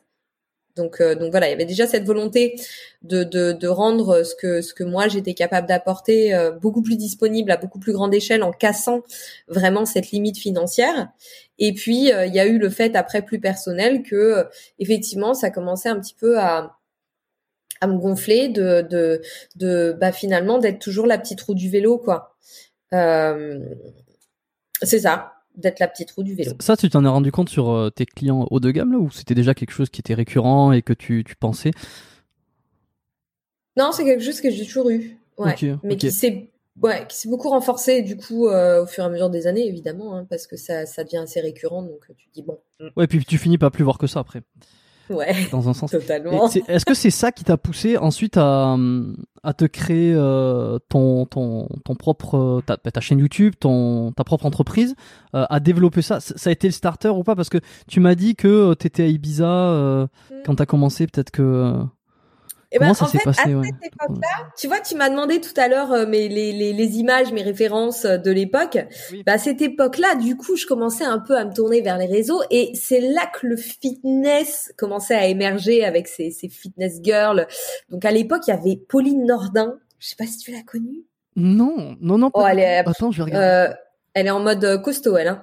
T'avais Pauline Nordin, euh, qui était très... C'était une des premières, je pense. Euh, T'avais Emily Skyfit, euh, qui est devenue double, triple maman maintenant. Euh, T'avais... Euh, comment elle s'appelait La blonde, là que, ah oui non mais Pauline Nordin oui oui Pauline ouais, non mais là on est dans un autre domaine mais mais elle était elle était dans elle était dans les dans les comment ça s'appelait les magazines de l'époque là? Euh, ah. fitness. Euh... Ouais. ouais. Tu, tu, vois ce que je veux dire? Oui, je, je vois le. le truc de l'ancien temps quand on écrivait sur des papyrus. fitness magazine, c'est pas ça? Fitness magazine Muscle ou euh, fitness. Muscle fitness, voilà. Je voilà, donc ça c'était du, du typique muscle fitness. Mais après non, t'as eu, tu sais celle que notre euh, cher Efkan Kurnaz euh, aimait beaucoup à une ah, époque. oui. Oui. Euh, Paige Attaway. Voilà, tu vois. Oui, parce que parce que j'ai suivi, euh, j'ai beaucoup. Alors je les regarde un petit peu moins maintenant euh, les vidéos de From Human to God, mais j'ai beaucoup suivi ce qu'ils faisaient. Et évidemment, il y a eu la grande période euh, Page Attaway avant qu'il trouve sa Miguelita. Mm. et il en parlait beaucoup. beaucoup mieux d'ailleurs qu'une nana comme Paige Attaway. Probablement, mais il y avait eu le passage où il avait été aux États-Unis, il avait essayé de la. C'était tout un. Elle lui avait répondu. Non, non, non, c'était génial. Période, ouais. C'était super à regarder parce qu'en plus à l'époque euh, YouTube était pas saturé comme maintenant. Moi j'ai découvert YouTube avec Efkan Kurnaz quand même. Ok donc on est. Euh... On est loin. J'avais déjà 32 ans. Ouais, ouais, non, mais on est dans la. ben, je découvre. Ben, ouais, mais moi aussi. Mais en fait, on a tous. Euh, c'était les pionniers. Thibaut InShape, euh, Fcan, que j'ai découvert un petit peu après, ouais. Ok. Ok. Voilà. Je vois les, les influences euh, qui sont les, les, mêmes que, le, que celles que j'ai. Alors, je sais pas, moi je pense que. Est-ce que tu penses que c'est possible qu'un jour Fcan intervienne sur ce, sur ce podcast? Ça serait cool, je pense qu'il aurait plein de trucs à raconter. Je, Moi je pense qu'il viendra pas parce que je l'ai vu faire quelques rares feats. Euh, je pense qu'il n'a jamais, si tu regardes, il n'a jamais donné aucune interview. Je pense qu'il y a des zones d'ombre, mais euh, pas forcément négatives dans son parcours, euh, qu'il ne veut pas dévoiler parce que ça fait partie aussi du personnage. Et, et c'est pour cette raison que je pense je l'avais contacté il y a plus d'un an, euh, lorsque j'avais euh, j'avais très peu d'épisodes et très peu de, de, de crédibilité encore, donc je peux comprendre. Mais même même si euh, même aujourd'hui ou dans un an ou dans deux ans, si s'il y a une énorme autorité sur le podcast, je sais pas s'il interviendrait, parce que je lui poserai des questions peut-être qu'il voudrait pas répondre. Possible, c'est possible. C'est vrai qu'il a l'air très pas inaccessible, mais euh, mais oui, je pense que c'est assez difficile. Euh, je pense qu'effectivement, il a il a cultivé son personnage euh, et que et que du coup, bah ouais, c'est son personnage en fait. Même sur son, âge. Hein. Sur son âge, je ah crois qu'il y a toujours, il a jamais dit officiellement quel âge il avait et ça reste un, espèce de de, de de mystère un petit peu amusant comme on ça. On gossipe un peu là ici chez Biomécanique. Ouais, Dès que j'ai l'occasion de gossiper, je gossipe euh, à fond. Non, non, non, mais il a tout un storytelling euh, sur. Euh, mais vas-y, on bitch. Tu sais que j'ai découvert le terme de bitcher à Dubaï. C'est vrai? Là, à 36 ans, je ne savais pas ce que c'était. Jamais trop tard. Bah, je te dis ça, je crois que je l'ai découvert il y a un an maximum, quoi. Bitch. Ouais, bon, bah voilà. Écoute, hein. Quel âge as-tu? 31.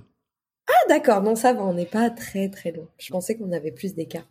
Euh, oui, donc il y a des petites similitudes euh, générationnelles quand même.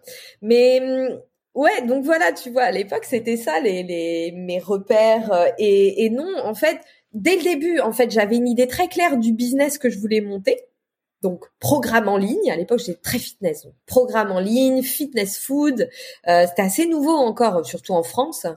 Et, et, donc mes modèles, c'était ces nanas-là euh, qui avaient un super business euh, autour de, bah, de toute l'industrie du fitness, des programmes, etc.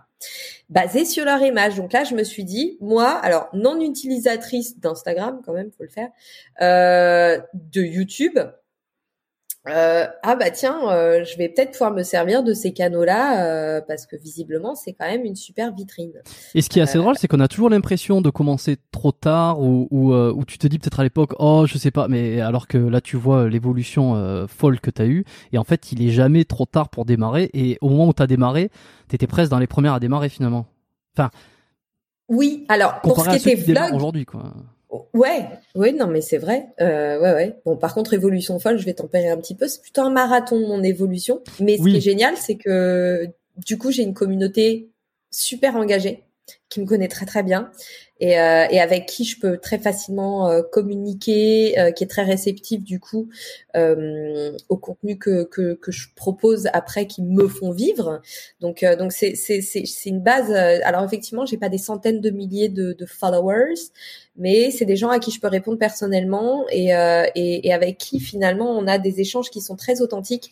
Donc donc c'est c'est cool c'est cool. Et en plus, en termes de business model, euh, il vaut mieux avoir une petite communauté qui soit très engagée euh, que une communauté gigantesque euh, qui, qui like pour euh, pour tes fesses, hein, par exemple, clairement. Ce que beaucoup ce que beaucoup ont fait. Alors ça peut marcher quand t'es influenceur, influenceuse pour des brûles graisses et des trucs comme ça, tu vois. Même si c'est en train d'un peu de dépérir, mais mais tu vois ce que je veux dire? Hmm. En tout cas, pour mon business model, T'es pas du tout, tu considères pas du tout comme une influenceuse. T'as jamais voulu l'être. Non, non, non, non. Si, au début, parce que justement, en fait, quand j'ai découvert YouTube, donc je commençais à m'intéresser au fitness. Alors encore une fois, pas pour des notions de de de, de sport euh, bon pour moi ni quoi que ce soit, euh, mais parce que je voulais commencer à changer ma physionomie et ressembler à, plus à une fitness girl. voilà, je venais de découvrir ça, donc j'ai commencé à m'entraîner pour ça. Hum, j'arrivais à Paris, donc j'étais beaucoup plus confrontée aussi à, à, des plastiques et des physiques euh, très idéaux, je mets des guillemets, euh, parce que, parce que j'étais entourée de, de, modèles, de nanas qui étaient qui étaient des avions de chasse, quoi. Et, euh, et je me disais, ok, bon là, là, faut que j'envoie aussi. Moi, je suis la coach, il faut que j'envoie.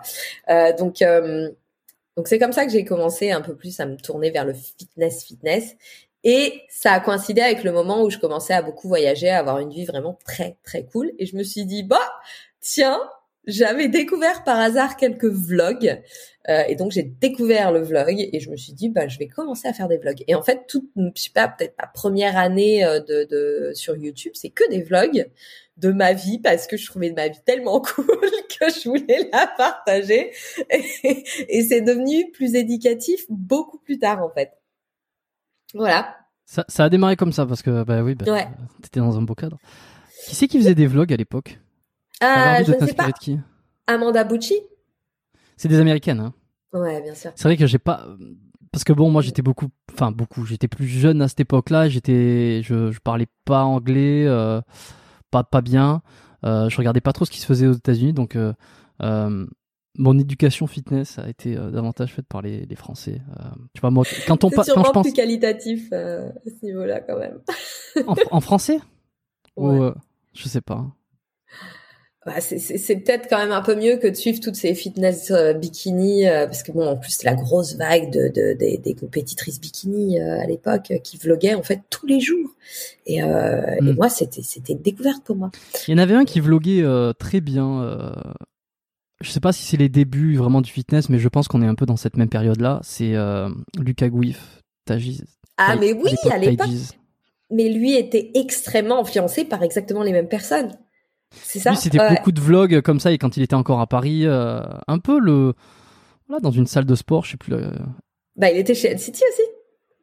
Donc tu l'as Il était personnel trainer euh, chez LCT. Tu, tu l'as connu personnellement? Euh, non, parce qu'en fait, on n'exerçait pas sur le même club, donc on, on s'est croisé une ou deux fois, mais c'est tout. Non, un petit peu plus quand même, parce qu'il venait sur les champs des fois. Et lui, ces vlogs, ils ont démarré avant les tiens ou, ou en fait vous avez démarré en même temps finalement? Je sais pas parce que je l'ai découvert, euh, je l'ai découvert. Euh, je pense qu'il était déjà assez connu sur euh, sur YouTube, donc j'en ai aucune idée. Mais mais je, je pense qu'on a dû démarrer en parallèle avec les mêmes influences. C'est marrant que tu m'en parles parce que j'avais complètement oublié. Lucas Gouif Ouais. Il est toujours, euh, bah, il est beaucoup moins présent sur YouTube en ce moment, mais il a, il a fait un nouveau format euh, depuis quelques mois, euh, qui est des, la revue du bodybuilding. Euh, Donc c'est le seul en français à faire ça. Et, et il a trouvé son petit, son, son, son format Bon, il est un peu dépendant de l'actualité du bodybuilding, surtout en ce moment avec le Covid, tout ça, c'est un peu la galère. Mm. Mais euh, ce qui fait qu'il fait beaucoup moins de vidéos. Euh, bah, les vlogs sont terminés, ça fait longtemps, enfin, ça fait très longtemps qu'il en a pas fait. Et euh, mais il est toujours là. il faut que je l'invite. Ça fait longtemps qu'il est sur ma liste, mais j'ai beaucoup de monde sur ma liste. Hein. Mais, c'est génial. j'ai envie de discuter avec beaucoup de monde. Donc, Lucas, si tu nous écoutes, tu vas probablement recevoir un petit mail de moi prochainement, si j'arrive à trouver ton adresse email. Comme ça, on, saura si, si, effectivement on a démarré en même temps. ah ben, je lui demanderai, exactement. Ouais, ok, donc tu, tu, démarres tout ça euh, à Ibiza pendant que tu voyages. Euh... Alors ça prend de suite parce que tu disais marathon. Non, moi j'ai une progression. Alors j'ai un démarrage. Là, ça, ça, cette année, ça va, ça va, ça va un petit peu, euh, un petit peu changer parce qu'on on adopte. Et je dis on parce que maintenant j'ai un collaborateur avec qui je travaille euh, qui a cette vision beaucoup plus euh, technique et euh, et hum, bah, notamment des algorithmes YouTube, du référencement, des choses comme ça, tu vois. et, et puis il m'aide aussi énormément surtout l'aspect euh, l'aspect business en fait, puisqu'il gère tout ce qui est page de vente, euh, stratégie marketing, etc. C'est indispensable hein, pour une entreprise de toute façon. Tu, tu préfères déléguer tout ça, c'est pas c'est pas un truc. C'est pas mon métier, c'est pas ma zone de génie, c'est pas mon métier. Je ne sais pas faire. J'ai essayé pendant des années et, et c'est une expertise qui est très peu valorisée encore en France et c'est bien dommage parce que il y a beaucoup d'infopreneurs qui qui gagneraient en fait à soit se former, soit se euh, faire appel en fait à des personnes expertes en la matière parce que l'infopreneuriat euh, et toute la stratégie marketing qu'il y a derrière, c'est un monde. Ouais, c'est un monde. Tu connais euh, le podcast Marketing Mania? Bien sûr. Il a fait un épisode là qui est sorti, je l'ai écouté il y a pas longtemps. d'un justement de quelqu'un qui s'est lancé dans le copywriting et qui, qui, a monté son agence et il discutait un petit peu de ça de, de, tout ce qui est écriture de page de vente le marketing derrière euh, les infopreneurs euh, donc ça monte progressivement et il y a effectivement il y a une grosse demande et euh, il n'y a pas encore assez d'offres mais ça va quand Stan Leloup il fait un podcast en général euh, c'est qu'il démarre une tendance quand, il, quand sur ah un sujet c'est ça un truc et ça va ça va monter Ouais, ouais. Puis en plus, il donne, il donne vraiment des, des, des, infos. Enfin, il a, en termes de contenu partagé, il est, et même, même ses formations sont, sont géniales. Enfin, il est, il est vraiment euh, en la matière. Euh, c'est s'il y a des infopreneurs là qui, qui écoutent euh, le podcast, je pense qu'ils peuvent y aller les yeux fermés, même sur ses produits payants. il y a énormément de valeur ajoutée. Ouais, ouais. Je l'ai pas pris le déclic, mais. Bah, moi, j'ai mon collaborateur du coup qui l'a pris. Ok, eh ben euh, donc euh, bah écoute c'est super. Ouais, tu t'es entouré de quelqu'un euh, et alors ça prend ouais, au début ça, ça, prend ça met et oui parce que mais en fait t'as as un peu fait le parcours classique, hein, tu te lances, enfin le classique, pas, classique mais on va dire qui me parle. C'est-à-dire que tu te lances, tu fais des choses, tu te rends compte que, et puis tu te dis ah mais oui mais si je veux que ça marche sur ça, il va falloir que je fasse ça. Donc ah mais il faut améliorer la com, ah mais il faut prendre etc etc. Et voilà là où t'en es aujourd'hui en fait. C'est le parcours, il est pas c'est pas fulgurant, c'est progressif, ça se construit. Enfin là, les quand bases même, sont euh, solides. Voilà, c'est pas, mal là quand même.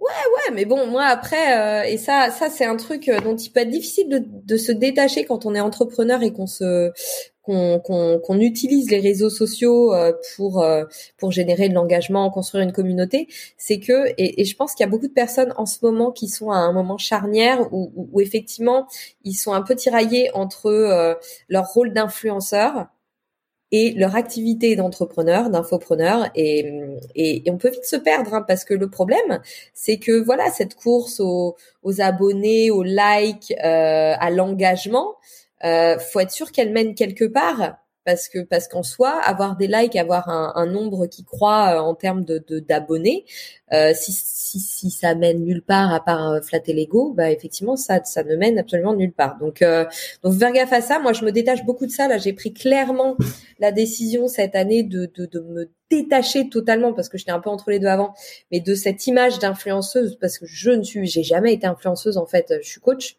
c'est mon métier. Mon métier, c'est d'éduquer, d'encourager, euh, d'aider les gens, de leur donner des outils en fait pour que eux se développent. Mais mais je suis pas influenceuse en fait à la base. Ce qui t'intéresse, c'est le, les gens qui veulent se remettre au sport, qui veulent améliorer leur santé, euh, ou c'est également les coachs qui veulent améliorer leur leur. Euh, les deux.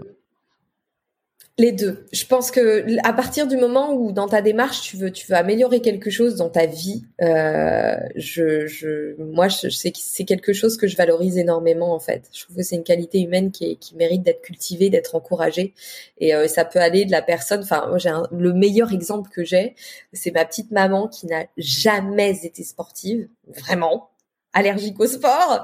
Euh, bah tiens, on en revient un petit peu au schéma familial dont on parlait au tout début d'ailleurs. Les chiens ne font pas les chats. Et, et, et bon, moi en tant que prof de fitness, je pense que ça a été un peu la déception euh, quand, quand je suis devenue prof de fitness parce qu'il y a ça, ça, y avait quand même une connotation un peu péjorative de, de tout YouTube, tu vois, voilà. Véronique et Davina, pour ceux qui connaissent pas, vous irez sur Google et sachez que ça a existé, que c'était suivi et que c'était l'ancêtre de YouTube à la télé. Voilà. Je pense que...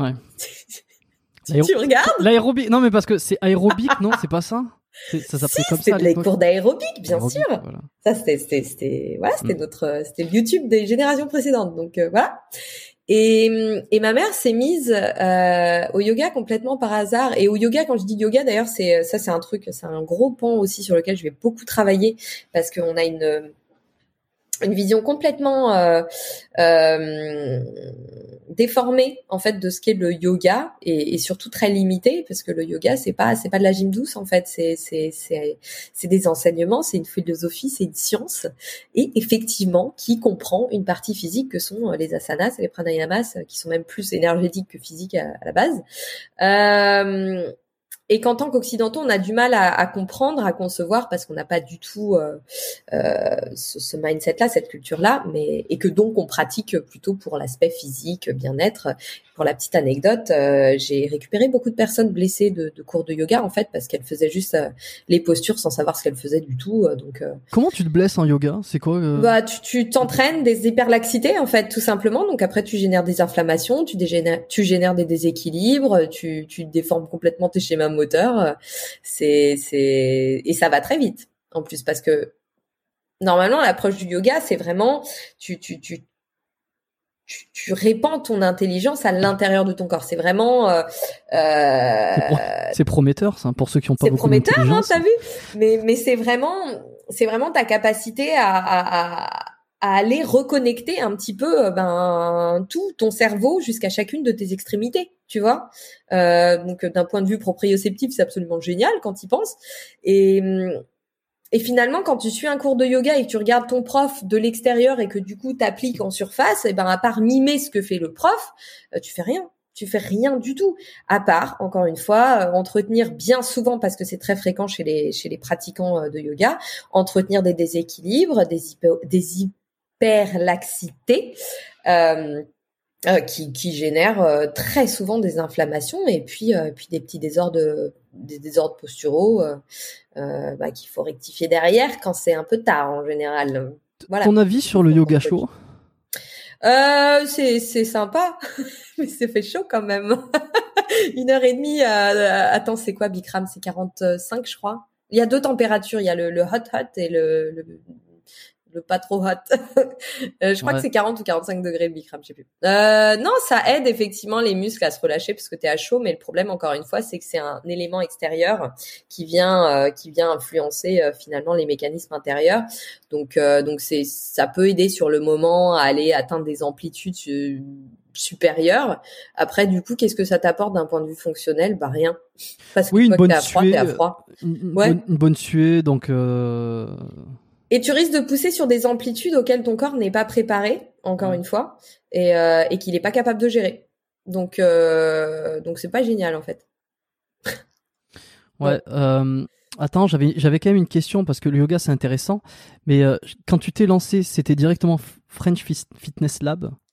Ouais, d'ailleurs c'est fini ça, ça y est, ce nom, fallait que je le change depuis tellement longtemps. Eh ben, je l'ai vu récemment là, il y a, y a quoi, il y a quelques jours que tu l'as changé? Ouais, ouais, ouais. Mm. Ça fait euh, plus d'un an qu'il faut que je change ce nom parce qu'il ne reflète plus du tout. Euh... Pourquoi ce nom et pourquoi le changer euh, maintenant alors?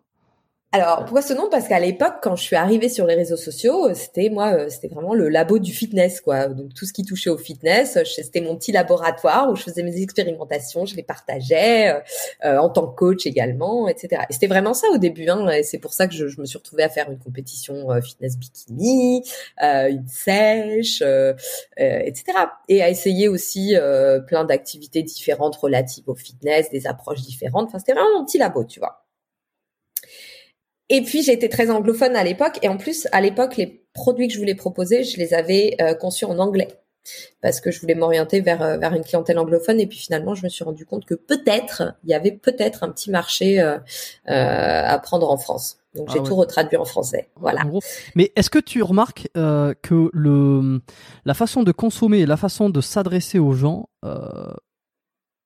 est complètement différente entre le marché anglophone et francophone? Ouais, mais d'ailleurs c'est beaucoup plus difficile en France parce que le français est très sceptique. Et voilà.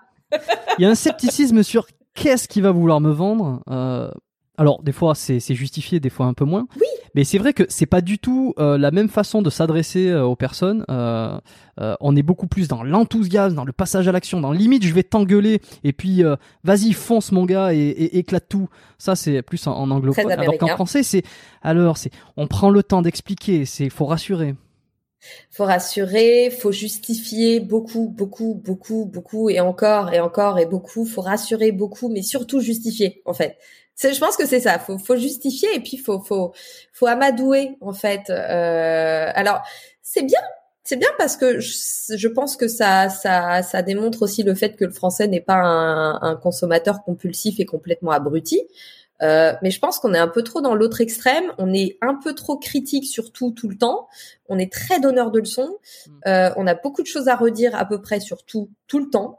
Et, euh, et c'est vrai que du coup, c'est pas facile. C'est beaucoup moins facile. C'est clair que si j'étais restée sur sur le public anglophone en, en moi aussi développant beaucoup plus ma vie personnelle, parce qu'à l'époque, je, j'avais prévu de m'installer à Miami, puis finalement je me suis dit que j'allais euh, donner une chance à la France plutôt que d'essayer de la quitter tout le temps euh, parce que c'est un pays qui a quand même de belles valeurs et voilà mais à l'époque j'étais j'étais partie pour pour faire ma carrière aux États-Unis et euh, proposer mes produits en anglais donc la seule chose qui soit restée c'est French Fitness Lab. Voilà. Ouais, qui n'a pas changé. Oui, parce qu'une fois que le nom est là, après c'est pas c'est le c'est le dernier truc auquel tu t'occupes et puis euh, et puis là si tu fais des, des changements maintenant qui sont assez majeurs dans dans ton dans ta com et dans, tes ambitions, ouais, tu tu changes, c'est peut-être bien. Euh, Juste pour en revenir à ma petite maman. Vas-y, excuse-moi. Ouais, la nana chiante. On, digresse beaucoup, mais, bah, reprends quand quand je quand j'amène ailleurs euh, et que et qu'on revient pas sur le truc, n'hésite pas. Je te rappelle. Non, les auditeurs, les auditrices, désolé si on part dans tous les sens. J'espère que ça, ça, ça a une queue, une tête, euh, ce, dont je suis en train de parler. je sais pas. vous le direz, vous le direz. Euh, non, en fait, ce que je disais, c'est que le meilleur exemple que j'ai, c'est ma petite maman qui, euh, qui voilà, a à peine presque 60 ans, euh, m'a dit, mais moi, en fait, elle a découvert le yoga au travers d'un livre qui s'appelle La la de la paix intérieure, que moi j'ai découvert euh, presque par hasard à une époque où, où j'en avais besoin au niveau personnel parce que j'étais j'étais bon, je suis toujours complètement workaholic, donc je suis accro au travail, mais là ça ça commençait vraiment à me bouffer, vraiment. Et, et, et finalement, le yoga, m'intéresser au yoga, aux enseignements de yoga, ça a été vraiment ma soupape de décompression. Et donc j'ai lu ce livre qui, qui, qui, explique en fait les fondements du yoga dans leur intégralité. Alors c'est c'est pas très accessible, c'est un petit peu difficile à lire. mais je sais que j'ai beaucoup de personnes à qui je l'ai conseillé qui m'ont dit j'arrive pas, je décroche parce que euh, parce que c'est c'est garni, c'est fourni le yoga. Hein. Et et moi, je, donc je le lisais, ça me parlait beaucoup, et j'ai lu un, petit passage en fait du, du, du livre que j'étais en train de lire, dans la voiture avec ma mère qui venait de me chercher de l'aéroport parce que j'allais la voir. Euh, et ça, ça a généré un truc chez elle. Elle m'a dit, oh, il est bien, dis donc, c'est bien, euh, je peux te l'emprunter euh, pour le lire. Elle l'a lu, elle s'est mise au yoga comme ça. C'est-à-dire qu'elle n'a jamais suivi aucun cours en ligne, par exemple. Et, euh, et, du coup, elle a une approche de l'intérieur qui est absolument géniale. Euh, et, et, et, elle est incroyable. Ça fait deux ans maintenant. Ça fait deux ans qu'elle fait du yoga tous les jours. Et, et qu'elle continue à l'étudier. Et, c'est une autre personne. Enfin, c'est pas une autre personne en fait. C'est elle, mais débarrassée de plein de choses euh, qui, qui, qui étaient venues un peu s'agglutiner à elle. Et physiquement aussi. Euh, et donc, euh, bien avant ces bénéfices-là, moi, je me souviens quand elle faisait juste cinq minutes cinq minutes, elle se tenait debout et puis elle apprenait juste à se tenir debout avec euh, ben en, guerrier numéro un, un truc de base, tu vois. Euh, et elle me disait, mais moi, en fait, euh, je veux faire ça parce que je veux être capable de faire mes lacets toute seule à 80 ans. Et je crois que c'est le meilleur exemple, en fait, et c'est ce qui symbolise, enfin, moi, c'est mon moteur dans toute mon approche du mouvement.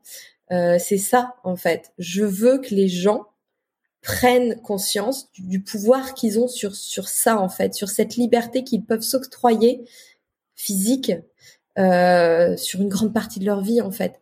Euh, et, et c'est quelque chose qu'on perd avec la sédentarité, avec nos modes de vie occidentaux, euh, notre hygiène de vie globale. Mais alors la sédentarité, pour le coup, elle, elle pèse un poids énorme, euh, au sens propre également. Et, et je veux vraiment donner aux gens cette possibilités, en tout cas les outils pour que eux puissent euh, puissent avoir la possibilité de faire leur lacet à 80 ans, ce qui devrait être normal. C'est pas normal qu'on soit plus capable de se tenir en tailleur ou accroupi, en fait, déjà juste ça, quoi. Donc à un moment donné, euh, voilà, c'est c'est c'est vraiment ça. Donc c'est plus du tout du fitness, c'est vraiment. Non non mais c'est c'est lié. Fitness, je sais pas ce que ça veut dire exactement euh, la traduction française de fitness, mais on est dans le, le le bien-être Ouais, le bien-être, donc ça, ça te rejoint. T'es plus du tout accro au travail? Si, totalement. J'ai un gros problème. D'ailleurs, Chloé, euh, Chloé Bloom a fait une super story euh, hier où elle en parlait parce qu'elle a, elle a, ce problème-là aussi. Et je pense que beaucoup d'entrepreneurs euh, ont, ont, ce problème. Et alors, ça, ça vient d'où? Parce que je l'ai un petit peu aussi, mais oui, peut-être en moindre mesure. Mais est-ce qu'il vient, tu penses, euh, d'une dépendance aux, chiffres, aux métriques, de voir, bah, parce qu'il y a les chiffres euh, d'Instagram, le chiffre des ventes, le chiffre des, des ceci, des cela, et de toujours euh, vouloir, vouloir, que ça que ça monte, ou en tout cas si ça baisse, ça fait peur. Euh, ou est-ce que ça viendrait peut-être de, de, de, la peur de s'ennuyer euh? Je pense qu'il y a beaucoup de choses. Je pense que ça dépend beaucoup des, des personnes. Alors effectivement, tu as voilà toutes les données numériques enfin, qui se rattache en tout cas aux réseaux sociaux. Je pense que c'est plus une, une histoire de, de validation, d'ego, de, de et de récompense immédiate aussi. Hein. Donc, donc voilà, ça c'est plus dans le cas typique de l'influenceur. qui, qui, derrière en plus a quand même des répercussions très concrètes, notamment sur ses partenariats, etc. après, je pense pour les entrepreneurs, c'est un petit peu différent. Bon, tu as, le chiffre d'affaires, tu as la pression du chiffre d'affaires qui est très réelle parce que tu as des charges à payer. Voilà. Hein. Je pense que là-dessus, on a tous les mêmes problématiques. Euh, donc, donc tu as des charges à payer, tu as un chiffre d'affaires à faire et effectivement, euh, bah, il, faut, il faut charbonner. Hein. Quand tu es, quand es, euh, entrepreneur, effectivement, tu es libre. Tu es libre de pas avoir de patron, mais en fait, ton patron, c'est toi-même. Et finalement, euh, ça peut être le plus grand des tyrans des fois. Hein. Donc, donc ouais, t'as, t'as, t'as encore une fois ces données très très concrètes que sont euh, que sont les charges, les charges financières, euh, salariales, etc. Et puis après, je pense que ça va bien au-delà de ça euh, pour beaucoup de personnes et bah, notamment pour Chloé, pour moi-même, où on a cette impression finalement de jamais en faire assez. On a tellement envie de développer de choses, on est tellement passionné que si on s'autorise à faire quelque chose qui ne contribue pas à ça, ben, on a manqué quelque chose. Et, et moi, j'ai ce truc-là où, tu vois, j'adore dessiner, j'adore euh, truc tout bête. J'ai découvert une passion pour les puzzles. J'adore les puzzles. J'en fais jamais. Ouais, ouais, non. À Noël, avec euh, avec ma petite sœur, on, s'est retrouvés euh, il y a trois ans à faire un puzzle Disney. Moi, je trouvais ça ringard à souhait. J'ai adoré parce que ça détend tellement. Tu fais un bon podcast et tu fais un puzzle. Mais j'adore dessiner. je suis très créative à la base. Hein. Je suis artisan et pourtant, je fais plus rien parce que ça ne contribue pas finalement à ce qui me fait vibrer euh, mon, bébé, mon entreprise, parce que c'est ma passion et qu'il y a tellement de choses que je vais accomplir euh, que, que j'ai l'impression que chaque seconde que je passe à faire autre chose, euh, ben je la perds en fait dans, dans, dans, l'accomplissement de, de, de, ça. Du coup, je sais pas, je pense que c'est vraiment propre à mmh. chacun. En tout cas, bon, t'étais pas complètement euh, gay, mais le, le yoga t'a bien aidé à faire la part des choses là-dessus. Tu le défends beaucoup, tu fais beaucoup de vidéos, euh, pas mal de contenu sur ça. J'ai l'impression que tu te diriges, enfin, euh, que ça va plus là-dedans que euh, vers vraiment l'entraînement, euh, tu sais, les, trois techniques pour avoir un gros fessier, quoi. ouais, ça, je m'en suis totalement détachée parce que justement, je veux pas toucher euh, les X de personnes qui veulent, qui sont déjà sensibilisées à l'entraînement, au mouvement, à l'activité physique. Moi, je veux toucher toutes les autres, en fait. toutes les autres qui sont un peu. Bah, je, je, je, le déporte, en fait. C'est-à-dire que moi, je me suis rendu compte, et de par mon entourage, et j'ai ouais, voilà, en fait, en observant les gens, je me rends compte que les trois quarts des gens que je croise au quotidien, enfin, pour l'instant, je croise beaucoup d'oudis et pas trop de gens, mais sinon, dans la vie de tous les jours, dans des circonstances un peu plus normales, les trois quarts des gens que tu croises, ils sont pas sensibilisés à ça. Les gens que tu croises au supermarché, euh, euh des gens qui, qui, qui, sont un peu tout boutés comme ça, euh, euh, ou même de gens qui, qui ont l'air globalement en forme. Mais tu vois ce que je veux dire? La, la, la plupart des gens, ils sont pas sensibilisés à l'entraînement. Ils n'ont pas cette notion-là ils n'ont pas cette discipline. Euh, moi, je pense à mes parents, euh, à ma maman avant qu'elle fasse, qu'elle commence à faire son petit yoga. Je pense euh, à des frères et sœurs, d'amis, de cousins, etc. Mais il y a il y a moi qui fais du fitness et il y a eux. Et, et justement, ce, ce gap là, euh, j'ai envie de le, le, consolider pour que euh, pour que ben justement euh, ce soit accessible à tout le monde, fait de bouger et, et, de créer cet engouement pour le mouvement qui doivent pas être forcément codifiés, euh, qui doivent pas forcément être un entraînement. Et, euh, et qui doivent pas forcément être du yoga non plus parce que le yoga c'est une étiquette et d'ailleurs je sais pas si t'as remarqué mais dans les séances que je propose j'écris jamais yoga euh, non j'ai pas remarqué ouais. Parce que je fais pas du yoga en fait. Je fais du mouvement. Je fais bouger mais je fais pas du yoga. Ouais. J'ai vu que tu parlais beaucoup de mouvement effectivement mais euh, j'ai pas fait j'ai pas percuté que, que, le, que le mot yoga, tu, tu le mettais euh, pas euh, volontairement. Bah non, parce que c'est trop réducteur en fait de, de, de juste y associer la pratique physique. Et, et toi qui es passé par euh, des extrêmes du fitness, la musculation, tu vois, celle qui s'entraîne, qui veut faire des muscles, qui veut sécher, t'as même fait une compétition. Oui. A posteriori, c'est quel souvenir t'en gardes Quels sont les, les écueils dans lesquels il faut pas tomber, dans lesquels t'es peut-être tombé euh, je sais que tu as fait un post, euh, je sais plus. Euh, récemment, ouais. Ouais, récemment où tu, où tu parlais de, de, voilà, de, ton, de ton parcours quand tu avais fait une compétition. C'était bikini. Ouais, catégorie bikini. Mais moi, je ressemble à un poney de base. Comment tu veux que je sois de bikini? Un poney? Pourquoi un poney? Parce que je suis, je suis tankée de base. J'y peux rien.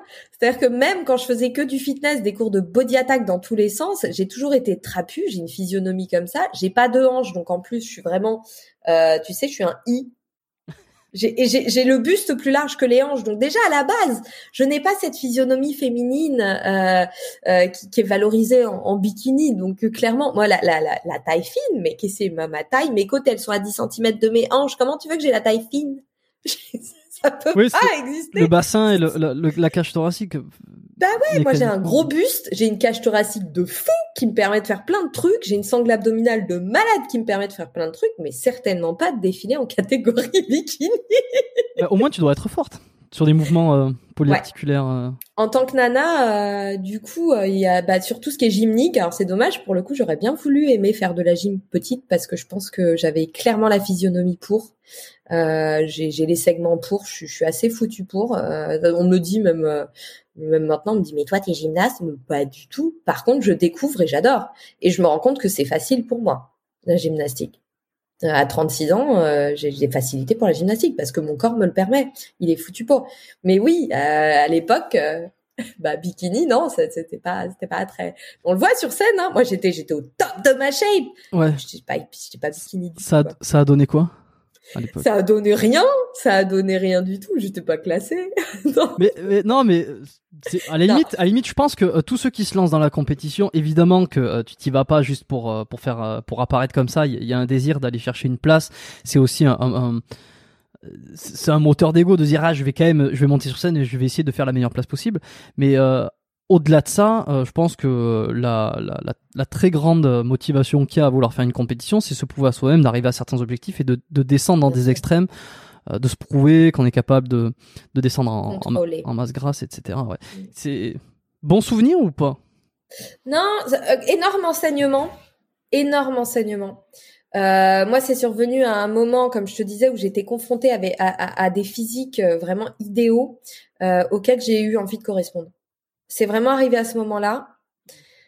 Et, euh, et du coup, j'ai voulu euh, prendre le contrôle en fait sur sur mon physique, sur mon poids, sur euh, sur mon aspect, euh, sur mon enveloppe. Et, euh, et en fait, quand on met le doigt dans cet engrenage là, c'est c'est très pernicieux. Euh, surtout dans le milieu du fitness. Alors, je dirais pas surtout en tant que femme parce que je, vraiment euh, dans le milieu du fitness, je crois que les, les, les désordres à ce niveau-là chez les hommes sont très fréquents aussi. Euh, les dysmorphies, les troubles du comportement alimentaire, etc. Ah bah tiens, j'ai fait un, très gros épisode euh, avec un psychologue ah, dans le dans les dans les dans les, pro, dans les troubles psychologiques du sportif, bigorexie, anorexie, dysmorphie, etc. Dysmorphie, etc. Ouais. Ouais. Jérôme Quadrado dans les premiers épisodes pour ceux qui l'ont pas écouté, hyper intéressant. Allez, un troisième épisode à écouter. On est à 6 heures d'écoute. Allez, ça fait pas mal de puzzles, c'est bien. Euh, et, et, non, non, faut, faut faire super gaffe en fait, euh, parce que parce que la compétition, effectivement, il y a tout un process qui est intéressant. Moi, ça m'a appris beaucoup de choses euh, sur le rapport à l'alimentation, sur les besoins du corps, euh, sur les limites de ce qu'on pouvait imposer à son corps. Je pense que vraiment, c'est ce que ça m'a ça m'a le plus enseigné, les limites qu'on peut imposer à son corps. Et hum, et du coup, se pose la question, quand tu as mangé sévère après plus de six mois de sèche et que tu as développé des troubles du comportement alimentaire monstrueux, évidemment, puis des petits désordres hormonaux euh, sympathiques, euh, parce que tu t'es affamé pendant des mois et que ça, ça ne peut pas être sans conséquence, en fait, jamais, à aucun moment, pour personne. Euh, et c'est pas parce que les gens ne le montrent pas sur les réseaux sociaux que ça n'est pas le cas euh, même, même digestif parce que ton microbiote il est flingué, parce que tu es une inflammation constante. enfin voilà, c'est beaucoup de choses. Et et il y a deux possibilités. Soit t'en prends conscience et du coup t'en fais quelque chose. Euh, ce que beaucoup d'athlètes en compétitrices euh, ont fait et ont relayé sur les réseaux. Soit tu restes coincé dedans et, et, et généralement c'est pas très bon signe parce que tu, tu restes un petit peu euh, coincé dans ce cercle vicieux où, dès que tu perds ta shape qui n'est pas maintenable, euh, bah, tu te supportes pas parce que toi, tu as fixé ta vision euh, de ta norme euh, selon euh, ton, ton, potentiel physique le plus élevé et que du coup, ben, quand tu es pas, tu as l'impression d'être horrible et, d'être une merde, hein, clairement. Et, et, du coup, ça, ça, déjà, alors en termes d'image de soi, d'estime de soi, c'est quand même pas, pas super serein hein, voilà, ni très bienveillant. Et, et puis, puis ça, ça entraîne des conséquences gravissimes sur ben, sur la santé, sur le rapport à la nourriture, sur la vie sociale, à tout niveau. Mmh. En fait, donc donc faire attention comme tu le disais au, au, début là, quand tu parlais de, de, de ta compétition et ton, de ton vœu de monter sur les planches, c'était euh, donc pour suivre certains de tes modèles. Mm. faut pas oublier aussi que euh, c'est des modèles euh, qui sont pas accessibles euh, déjà parce que il y a une grosse part de, de génétique, il y a une part que, comme tu l'as dit, t'étais pas net, notamment fait pour être bikini d'un point de vue morphologique. Enfin, de, de, ce que tu de ce que tu as l'air de, d'avoir comme feedback quoi. Euh, donc il y a tout l'aspect morphologique, donc de vouloir ressembler à quelqu'un dont on pourra génétiquement pas ressembler.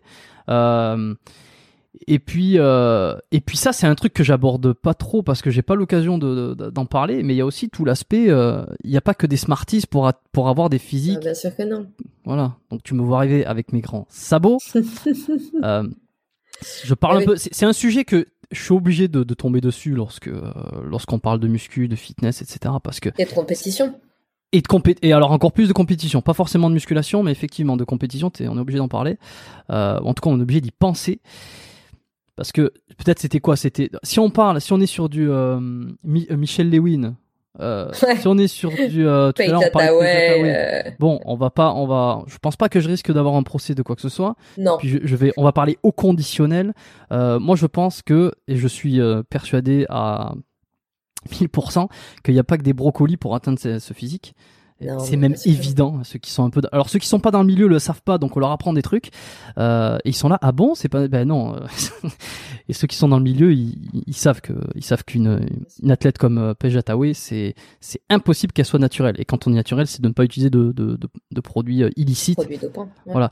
Est-ce que un moment donné, on te l'a mis un peu sous les yeux, on t'a dit oui. Bien sûr. Alors, il faut savoir, moi je vais crever un abcès tout de suite là parce que euh, c'est un peu un secret de polichinelle. Il euh, faut savoir que dans toutes les salles de fitness, il y a des produits dopants chez les amateurs. voilà, ça, ça tourne, ça tourne. Mais dans les salles fitness, euh, grand public. Ah ben c'est le, c'est là où ça s'échange. C'est la plaque tournante. Eh oui, c'est voilà. le, le, marché. Donc moi j'ai vu tellement Ouais, j'ai vu tellement de d'adhérents se, se, faire des, des cures dans tous les sens et en plus s'en vanter. Euh, Enfin voilà, c'est quelque chose en fait. Là pour le coup, ça m'a aidé d'être professionnel du, métier parce que parce que du coup j'y été confrontée beaucoup. J'en ai été témoin énormément.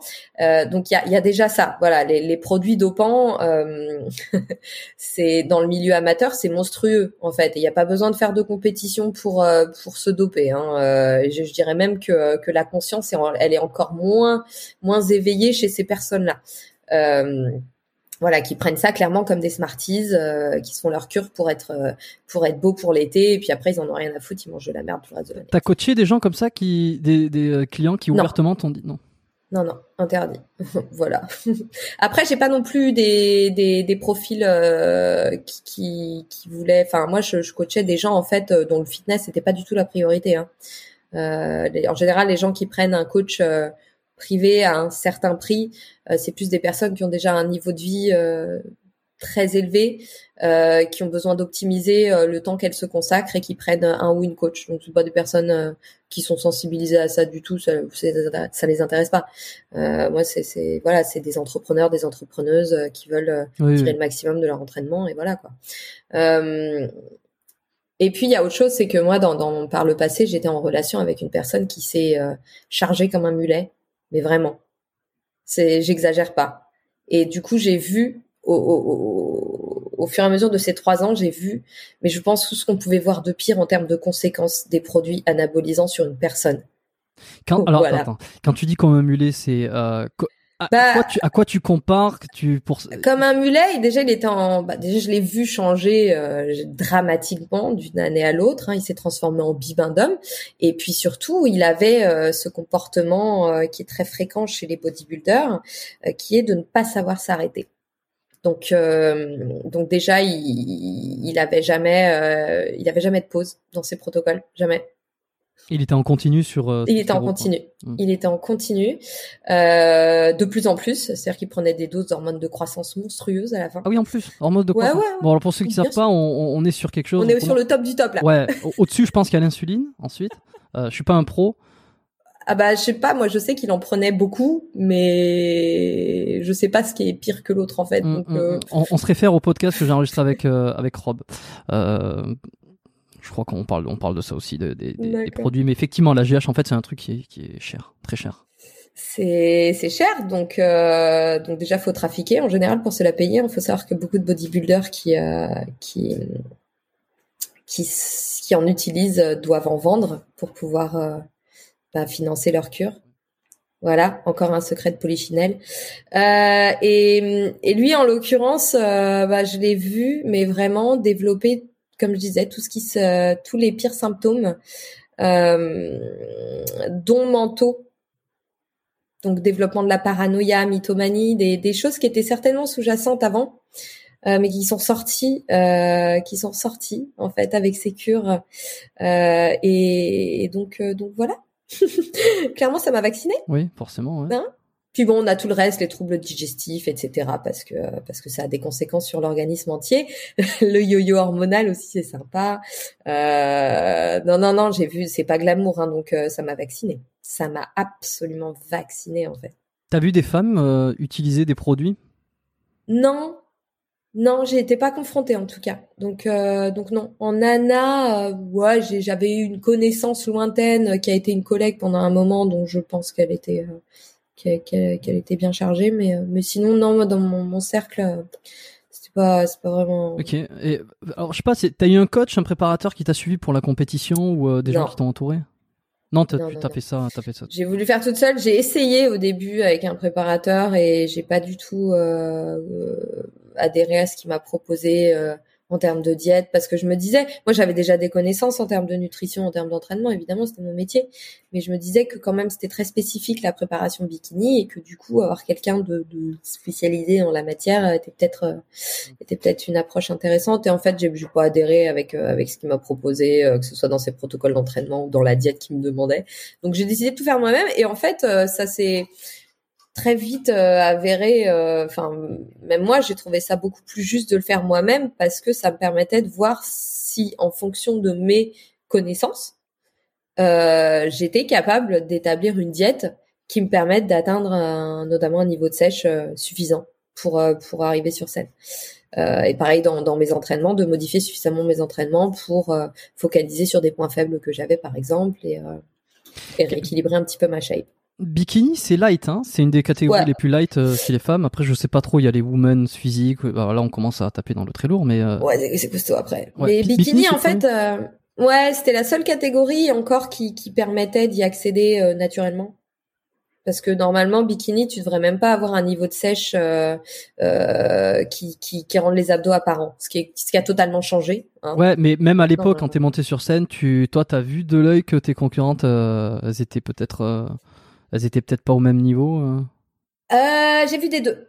Et c'était ça qui était chouette, c'est que j'ai vraiment vu des deux, en fait. Euh, j'ai vu des nanas dont, clairement, à moins qu'elles aient une génétique de folie, ce qui peut être le cas. Moi, j'avais une cliente en coaching, elle avait une génétique à tomber par terre, mais je la maudissais. Enfin non, je l'adorais, mais mais ça ça m'a- ça m'agaçait parce qu'elle me disait non, me fais pas trop bosser les abdos parce que après j'ai des tablettes de chocolat et, et j'aime pas. D'accord. On l'en- tu sais qu'on- on- Rêvais pour les avoir. Alors ça, c'est une phrase qu'on entend très souvent. Non, je veux pas trop m'entraîner parce que je veux pas être trop musclé. Oh, mon Euh, Dieu, dans ouais. 99% des cas, ça sera jamais le cas, mais là, t'as dû tomber sur euh, une des rares personnes qui, Ouais. effectivement, si elle s'entraînait trop, elle aurait trop de sèche et super musclée quoi incroyable et la nana elle sortait de séance elle allait au McDo quoi ça me rendait dingue ça me rendait dingue. Donc euh, voilà. Mais euh, non non non donc sur scène euh, il y avait un petit peu de tout. Puis après moi je suis pas non plus spécialiste en la matière donc je pourrais pas dire. Après il y a des choses qui sont assez évidentes surtout chez les femmes qui prennent des, produits depuis un petit moment euh, notamment la virilisation de, certaines parties. Ça se voit vite sur le visage Bah, c- celle, qu'on a mentionnée tout à l'heure, on va pas dire qui pour euh, pour être tranquille, mais euh, ceux qui veulent aller regarder un peu leur Instagram, leur leurs photos, il y a des signes de, de virilisation qui sont assez clairs. Mais, mais même, euh, même, même la plus connue d'entre, d'entre toutes, hein. Michel. Michel Lewin. Ça fait longtemps, euh, ça fait longtemps que j'ai pas regardé son son ses Eh ben, j'y suis allée par curiosité. Ouais. Ouais, j'y suis allée par curiosité il y a quelques jours en me disant, tiens, au fait. À quoi elle ressemble euh, ouais, non, c'est. Je pense qu'il faut être un petit peu conscient des, process pour pour s'en rendre compte. Et je pense que le, grand public s'en rend pas nécessairement compte, surtout au fur et à mesure des années. Mais mais du coup, moi, ça m'a un peu. ah oui, hmm. ouais, peut-être quand même. Hmm. Effectivement. donc euh, donc ouais, mais il faut faire gaffe avec euh, avec euh, voilà cette approche du fitness, mais qui est en train de complètement, je pense, tomber en désuétude. Hein. C'était une grande mode bikini fitness pendant quelques années, puis là ça a un peu disparu, et c'est très bien. Bon, eh ben tant mieux. quelques petites questions pour terminer, parce que parce que bah, parce que ça fait plus de deux heures. C'est cool. Moi, j'adore les échanges qui qui, qui durent. Ah, depuis tout à l'heure, je me dis, je vois le temps tourner, je me dis, mais au secours, tout le monde doit dormir. toi, tu dois trouver un moyen d'arrêter la conversation. tu sais que tu sais que on pourrait euh, on pourrait durer encore comme ça une heure euh, facilement de discussion. Moi j'ai euh, j'ai du temps devant moi, donc non non c'est pas un souci. Et il y en a beaucoup qui vont être toujours là. Au moins au moins même sur les épisodes très longs, il y a toujours au moins 60% des gens qui restent jusqu'au bout. donc bah merci, c'est 60%. Ouais, et là ça sera ça sera beaucoup plus, je l'espère. Prouvez-moi le contraire dans les prouvez-moi que vous êtes plus que 60% dans les statistiques. Euh, ouais, petite question. Est-ce que tu as eu des blessures, toi, dans ton parcours, dans tes euh, entraînements? Et Non, justement. Alors moi, je me suis toujours entraînée pour ne pas me blesser. Euh, c'est ce qui fait d'ailleurs que j'ai jamais fait de compétition en CrossFit, euh, des choses comme ça, euh, parce que justement, je pars du principe que si on s'entraîne, c'est pour préserver son intégrité physique et, euh, et améliorer en tout cas son, son potentiel physique et non non l'endommager. Et hum, du coup, j'ai quelques petites blessures parce que bon, nous on a une petite déformation dans la famille au niveau des hanches qui font qu'on est super banco. Je sais pas si ça s'accorde. Ouais, oh, non, arrête de parler anglais, Amandine. Euh, du genre. C'est quoi en anglais le mot? Kind of. Non, euh, je, je, sais que par exemple mon père biologique, euh, sa sœur, euh, les enfants de sa sœur ont tous été opérés des hanches petits, opération très très lourde, mais je saurais pas te dire ce que c'est. Et moi je sais que je suis, euh, je suis à la base je suis méga méga bancale et que le l'équitation m'a beaucoup rééquilibré parce que je faisais beaucoup d'équitation centrée. Et euh, alors j'ai eu la chance de, de monter euh, pour le coup dans, dans un centre équestre euh, géré par un militaire, donc qui est très aligné, très à cheval sur la position. Et du coup, ça m'a surtout dans ma croissance, j'ai eu vraiment des moments où je me sentais bancale. J'avais beaucoup de d'inflammation au niveau au niveau de la tête du fémur. Et puis, euh, puis j'avais vraiment toujours l'impression d'être bancal, bancal, d'avoir une jambe plus courte que l'autre. Euh, hum, et puis donc ça m'a beaucoup aidé finalement dans ma croissance, ça m'a ça m'a aidé à me rééquilibrer. Mais euh, je sais que que faut que je fasse gaffe. Par exemple, il y a des choses comme la presse. Bon après je déteste la presse donc c'est pas grave, mais euh, que je peux pas faire parce que tout de suite, euh, ouais la presse à cuisse, ouais exactement. Euh, tout de suite euh, ça va ça va se répéter. Ce déséquilibre là avec lequel je compose quand quand je suis pas en chaîne fermée sur sur une presse, je vais pas pouvoir en fait rééquilibrer par moi-même et je vais pas avoir cette notion de tenségrité et du coup euh, ben ça va ça va se répercuter sur mon dos en fait sur ma, ma colonne lombaire. Et, euh, et je me suis fait une petite hernie discale comme ça une fois en poussant lourd à la presse parce que fallait faire de la presse et que, je découvrais la muscu. Et voilà. Donc ça je m'en suis remise évidemment. Et, euh, et sinon non non je me suis j'ai une petite blessure à la crâne claviculaire enfin grosse blessure de quand je bossais dans le cheval. C'est un peu violent quand même de balancer des sacs de grains de 30 kilos euh, dans des tracteurs et tout. C'est toujours comme ça qu'on se, se, fait mal. Donc, euh, donc j'ai dû composer avec. Ça m'a beaucoup gêné pendant très longtemps, euh, jusqu'à ce que je commence à m'entraîner autour de ça et que finalement je récupère quasiment 99% de, de, Tu sais ce que tu avais eu à la chromio Ouais, une petite déchirure. Je crois que j'ai un arrachement partiel. D'accord. Qui ouais. voilà. Euh, j'avais fait des, des j'avais fait des examens à l'époque, mais je saurais même plus te dire de quelle nature ils étaient. Mais euh... est-ce que tu, tu consultes euh, régulièrement kiné, euh, ostéo, euh, bah, naturo Je suis mauvaise élève, tu vas avoir les poils. Ouais, non, tu vas avoir les poils qui vont se hérisser. Euh, je consulte pas. En fait, j'ai eu de très mauvaises expériences avec avec les ostéos d'une ah. manière générale. Voilà. Quelle, quelle mauvaise expérience. Qu'est-ce qui s'est passé euh, Des inflammations dans tous les sens après être manipulé, puis surtout une perte en fait de, de tous mes schémas moteurs. Euh. En fait, le problème c'est que du coup, si, attends, petite parenthèse parce que je vais dire, euh, je vais dire des bêtises sinon, et je vais pas rendre justice à une personne euh, qui est posturologue, qui est kiné à la base, qui s'appelle J'ai oublié son nom, quelle honte, je l'ai vu il y a longtemps quand même. Alors, euh, ça te dit rien, un posturologue euh, français euh... euh... il, il, travaille dans quel coin? Région parisienne? Euh, Paris, Paris, assez spécialisé dans le golf. Non, le golf, le sport. Attends, attends, attends, attends, mais parce qu'il est génial en plus ce mec. Il est posturologue, donc donc il a une approche assez assez globale. Il va checker les yeux, les oreilles, plein de choses en fait. Il n'est pas que ça serait pas Arnaud Guéraud par hasard? Non.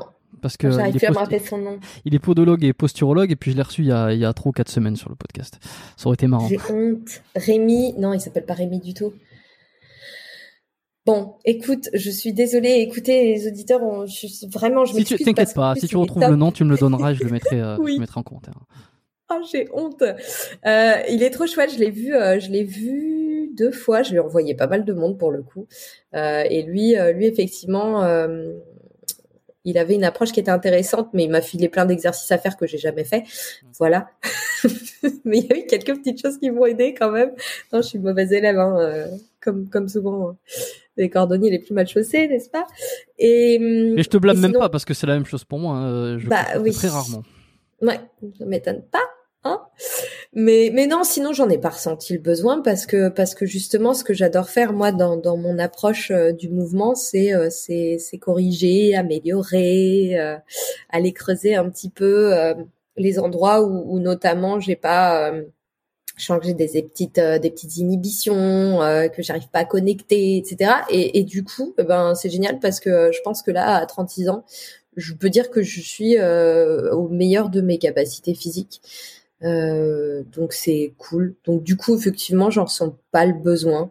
Euh, après, effectivement, euh, je sais qu'il faut pas attendre que le mal soit fait pour pour aller consulter. Mais je prêche la même parole généralement, que ça soit à tout le monde. après, la petite nuance que je mets et, et qui rejoint ta façon de voir les choses aussi, c'est que en fonction du niveau de conscience que tu as de, de déjà ton propre idée de ton corps, de tes douleurs, de ta récupération, euh, la conscience de ce que tu fais, ton, mode de vie.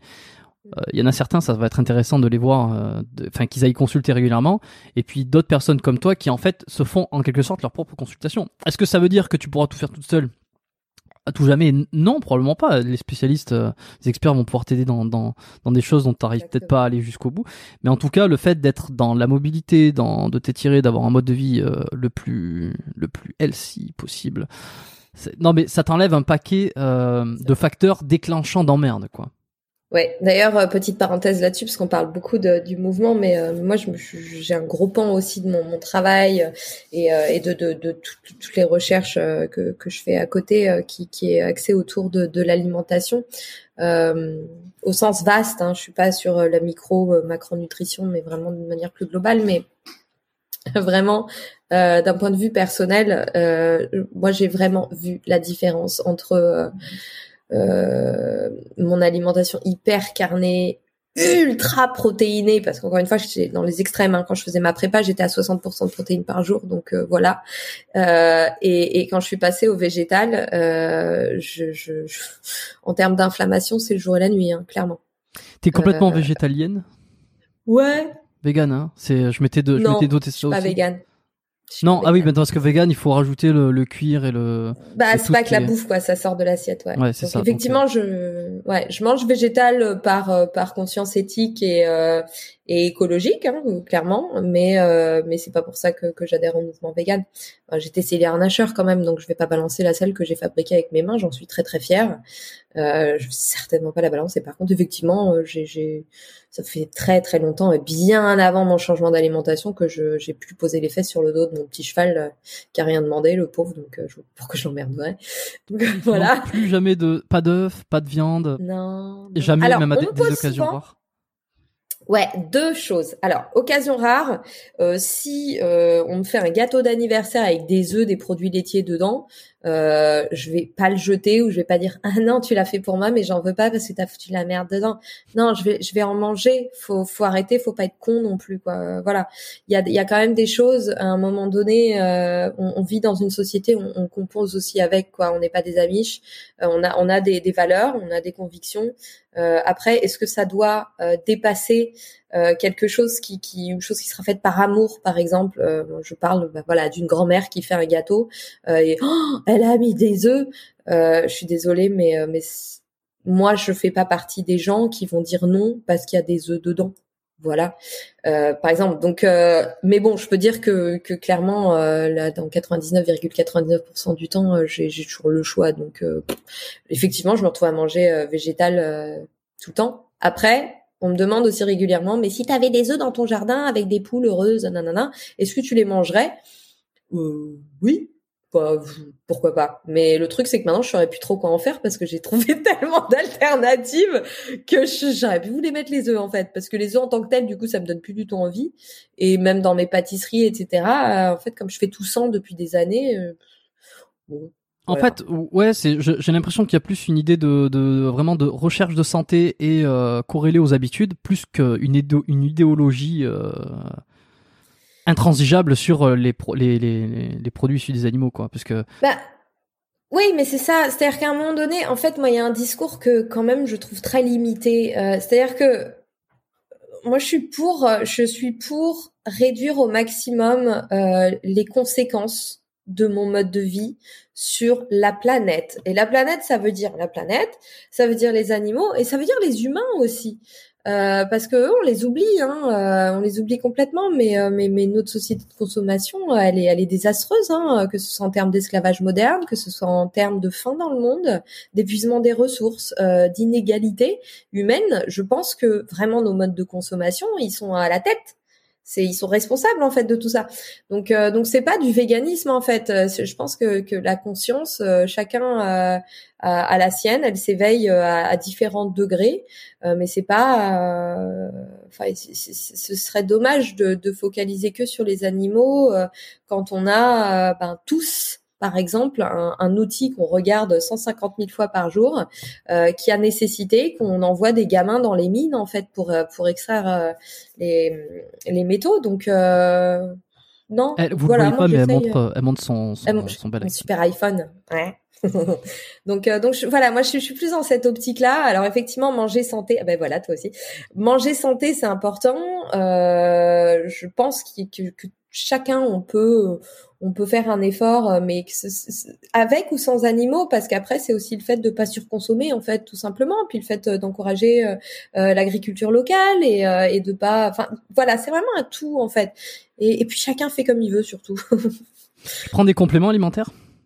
Non, à part la B12, euh, non. Euh, si, en fait, je dis des bêtises. Euh, alors complément, complément, non, mais effectivement, je suis consommatrice de protéines en poudre parce que tu comprends, je suis une végétalienne carencée en protéines.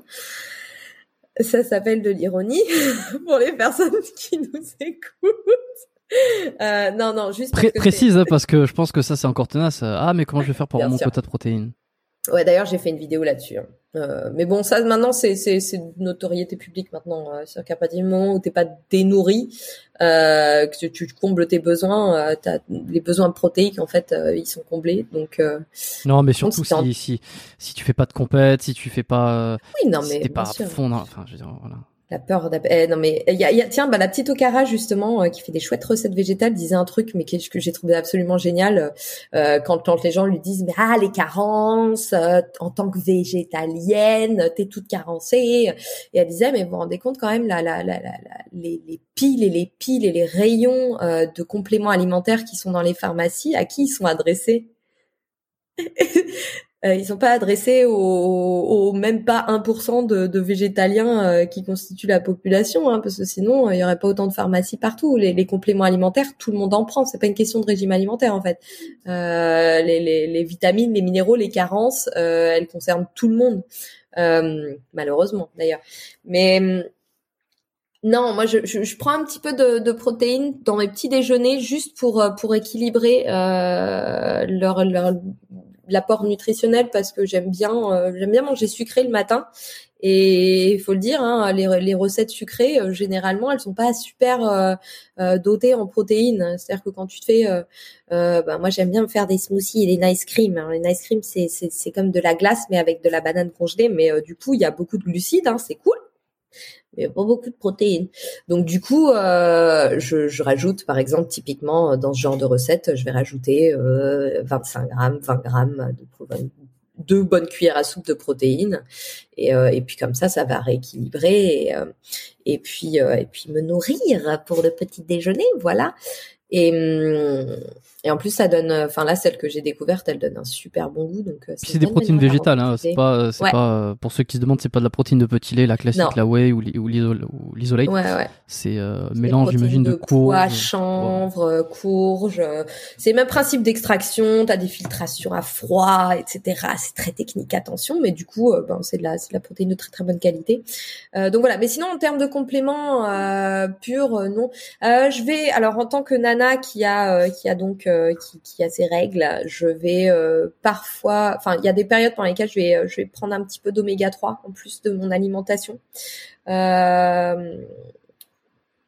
de magnésium. Parce que oui, parce que si tu prends pas de, si tu manges pas de poisson gras, que tes, la source de tes oméga, de tes oméga 3 provient des graines, fruits à coque. Ouais.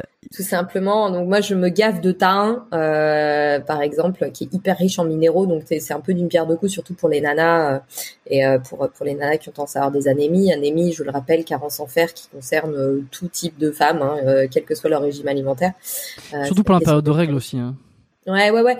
Mais justement, euh, moi, je, je, je, enfin, tu vois, les oméga 3, je vais avoir tendance à en prendre un petit peu plus euh, quand, quand, quand j'ai, euh, j'ai mon inflammation qui commence à, à, se développer par rapport à mon cycle, hein, tout simplement, mes prostaglandines.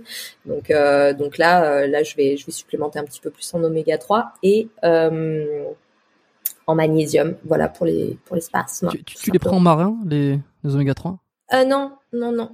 Végétaux. Quand tu te, quand tu te supplémentes, oui. tu même. Ouais, végétaux, algues, en fait, parce que en fait les oméga 3 marins à la base, euh, ils viennent de, de ces petits micro-organismes. Beaucoup plus cher, hein, j'imagine. Euh, mais non. Même pas. Même pas. Non, non, non. Euh, bah, non, mais attends, je dis ça. En fait, j'en ai absolument aucune idée parce que je ne sais pas combien coûtent les oméga 3 marins. Et comment ça se fait ça? Bah parce que j'en achète plus. Eh ben voilà.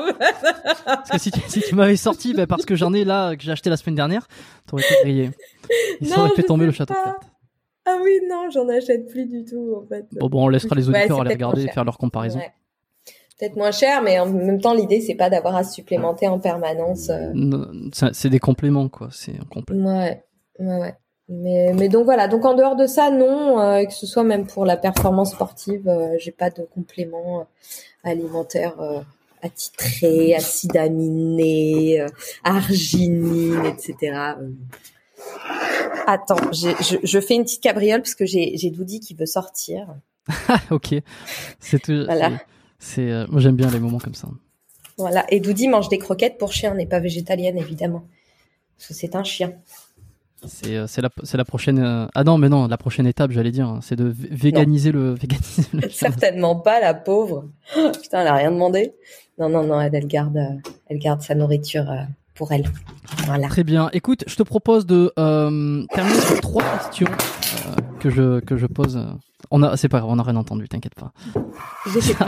J'espère que mon, j'espère que mon super, enfin, j'espère le, super logiciel que j'utilise va atténuer ce bruit. J'en suis persuadé, il est très fort.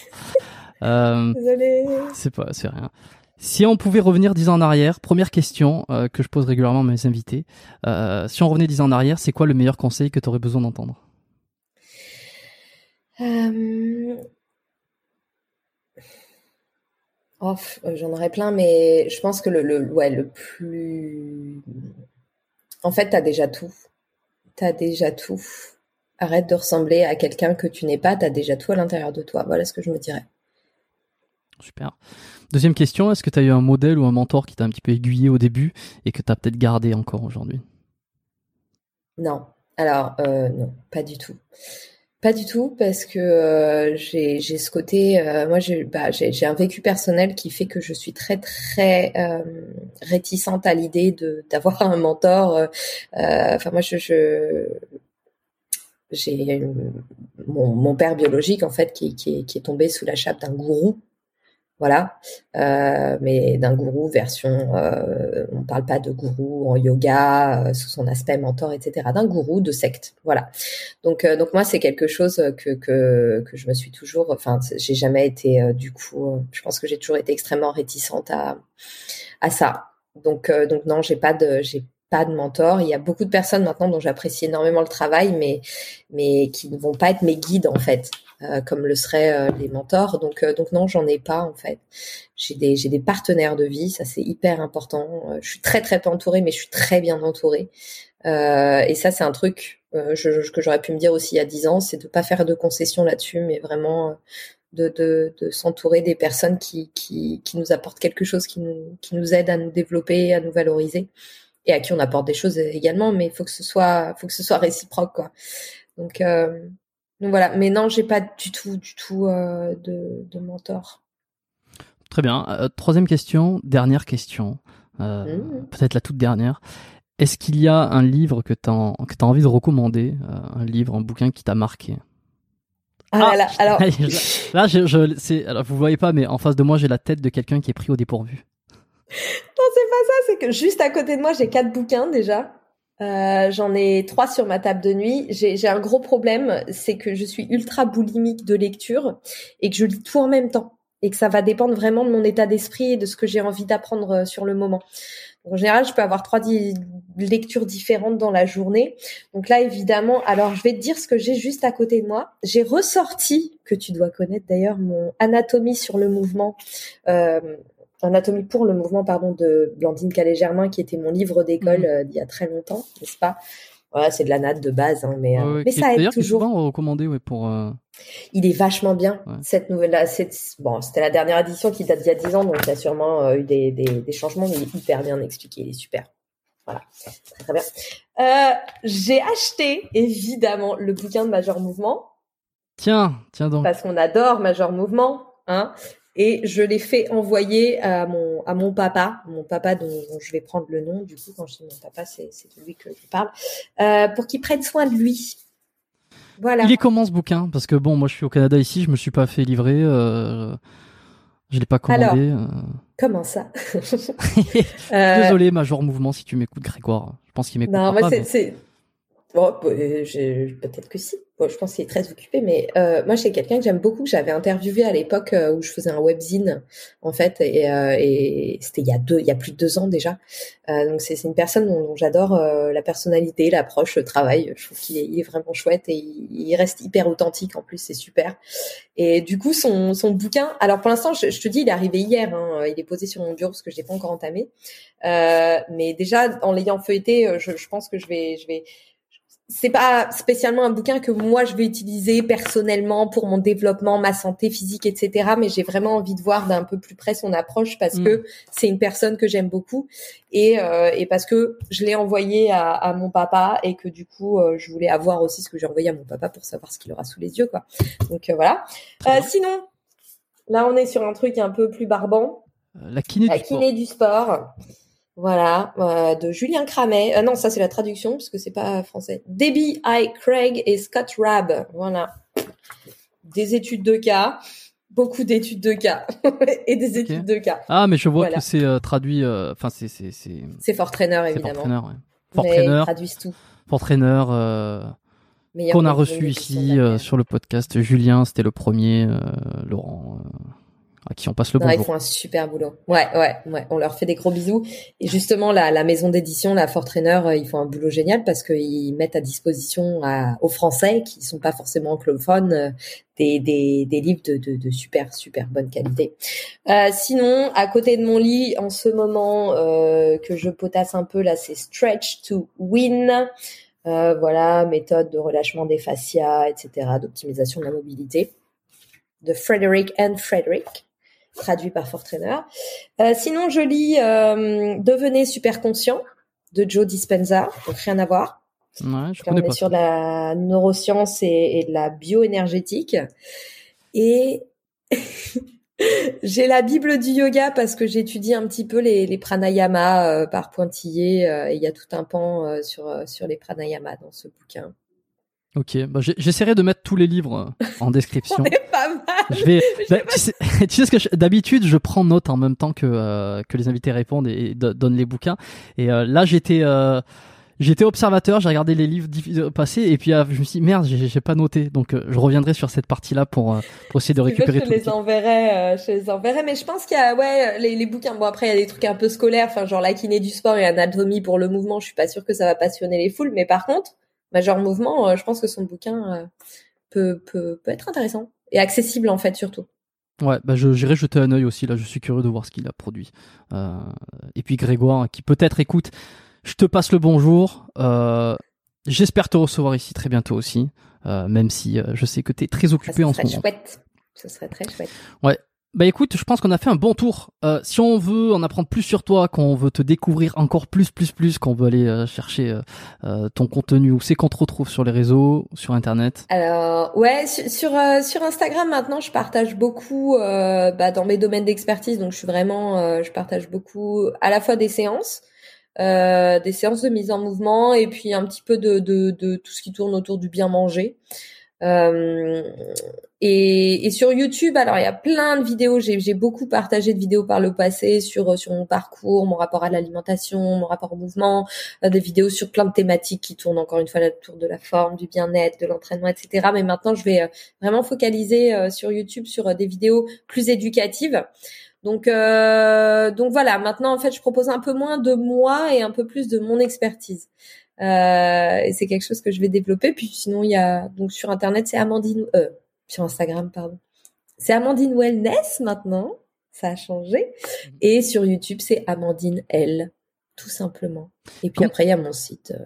Ton site web que je que j'écrirai forcément. Ouais dans la description. Euh, comme d'habitude, je le répète hein, toujours, mais euh, faites dérouler la description, les notes de l'épisode, vous aurez euh, normalement les bouquins, les livres, les références et les liens cliquables pour pour aller s'abonner sur YouTube, sur Instagram, aller regarder le site web d'Amandine.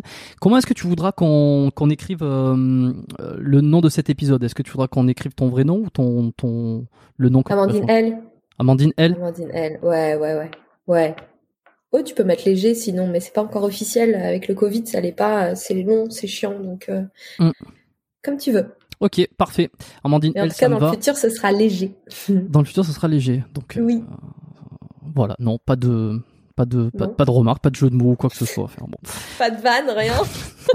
Il y a rien qui me vient. Mais le pire, c'est quand Après deux heures et demie. Non, oui, c'est essayer de trouver un truc qui te vient et puis il y a rien qui vient, donc euh, faut, faut pas insister, comme on dit. Tu penseras sous la douche ce soir. Euh. Ouais, je comme ça. Ah oui, c'est vrai. c'est trop tard. Ça. ça sera trop tard. Je, je, je fais pas de montage. Je reprends pas les, les trucs pour, euh, non, non, non. pour remettre dans les épisodes. Est-ce qu'il y a une dernière chose que tu voudrais rajouter ou un message que tu veux faire passer avant euh, qu'on quitte nos auditeurs chéris? Ben, déjà, merci, merci à toi euh, pour ce, ce, grand moment. J'ai toujours des scrupules à, à, faire des podcasts aussi longs et j'espère. Pas en avoir. Hein non, bon bah tant mieux. Euh, ok, bon bah j'espère euh, surtout bah, que le, le, podcast euh, aura aura été peut-être intéressant pour euh, pour vous là qui, qui êtes en train de l'écouter et et puis et puis voilà. Non, bah, juste un grand merci à toi et à toutes les personnes qui écoutent le podcast. Quoi. Ben voilà, ben écoute, je te remercie euh, d'avoir euh, d'avoir euh, accepté l'invitation, d'avoir parlé de tout ça. On est allé loin, c'était super.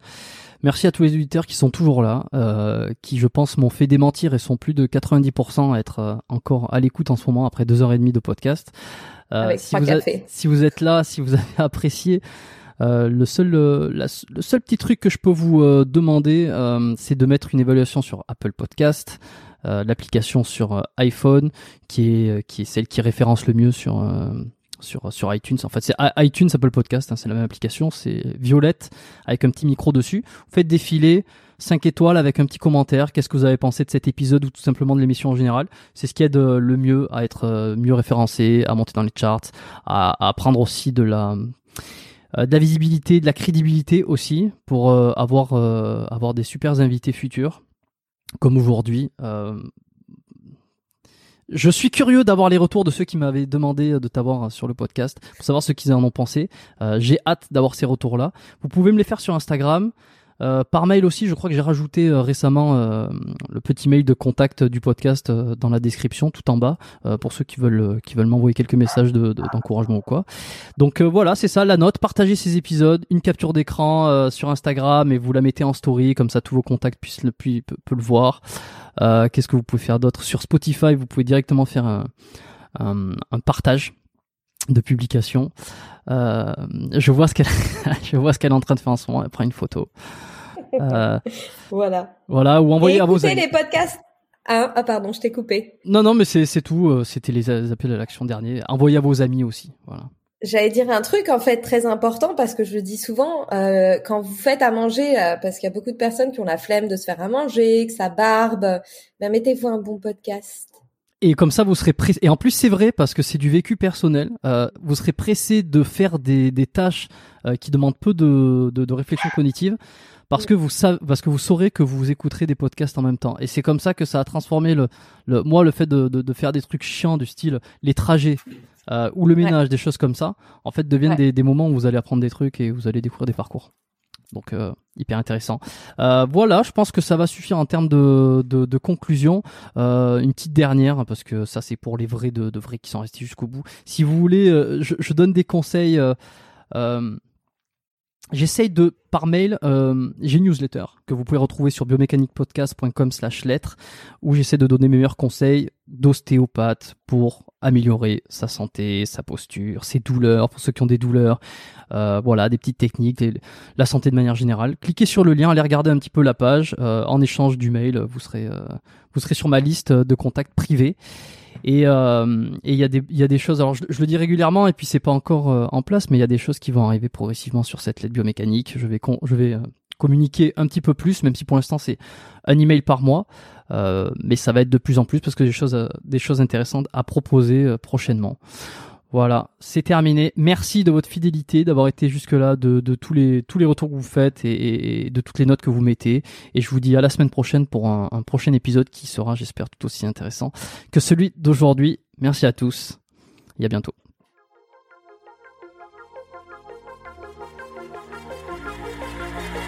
Merci d'avoir écouté cet épisode du podcast Biomécanique jusqu'au bout. Vous pouvez l'envoyer à deux de vos amis ou le partager sur vos réseaux sociaux. Merci également de lui mettre une note de 5 étoiles avec un petit commentaire sympa. C'est ce qui me permet de mieux ressortir dans les classements. Laissez-moi votre email sur biomécaniquepodcast.com slash lettres et je vous enverrai l'épisode de la semaine ainsi que la lettre biomécanique une fois par mois où je vous partage mes meilleurs conseils et recommandations. Vous avez écouté le podcast Biomécanique. Je suis Jérôme Cazerolle et je vous dis à très bientôt.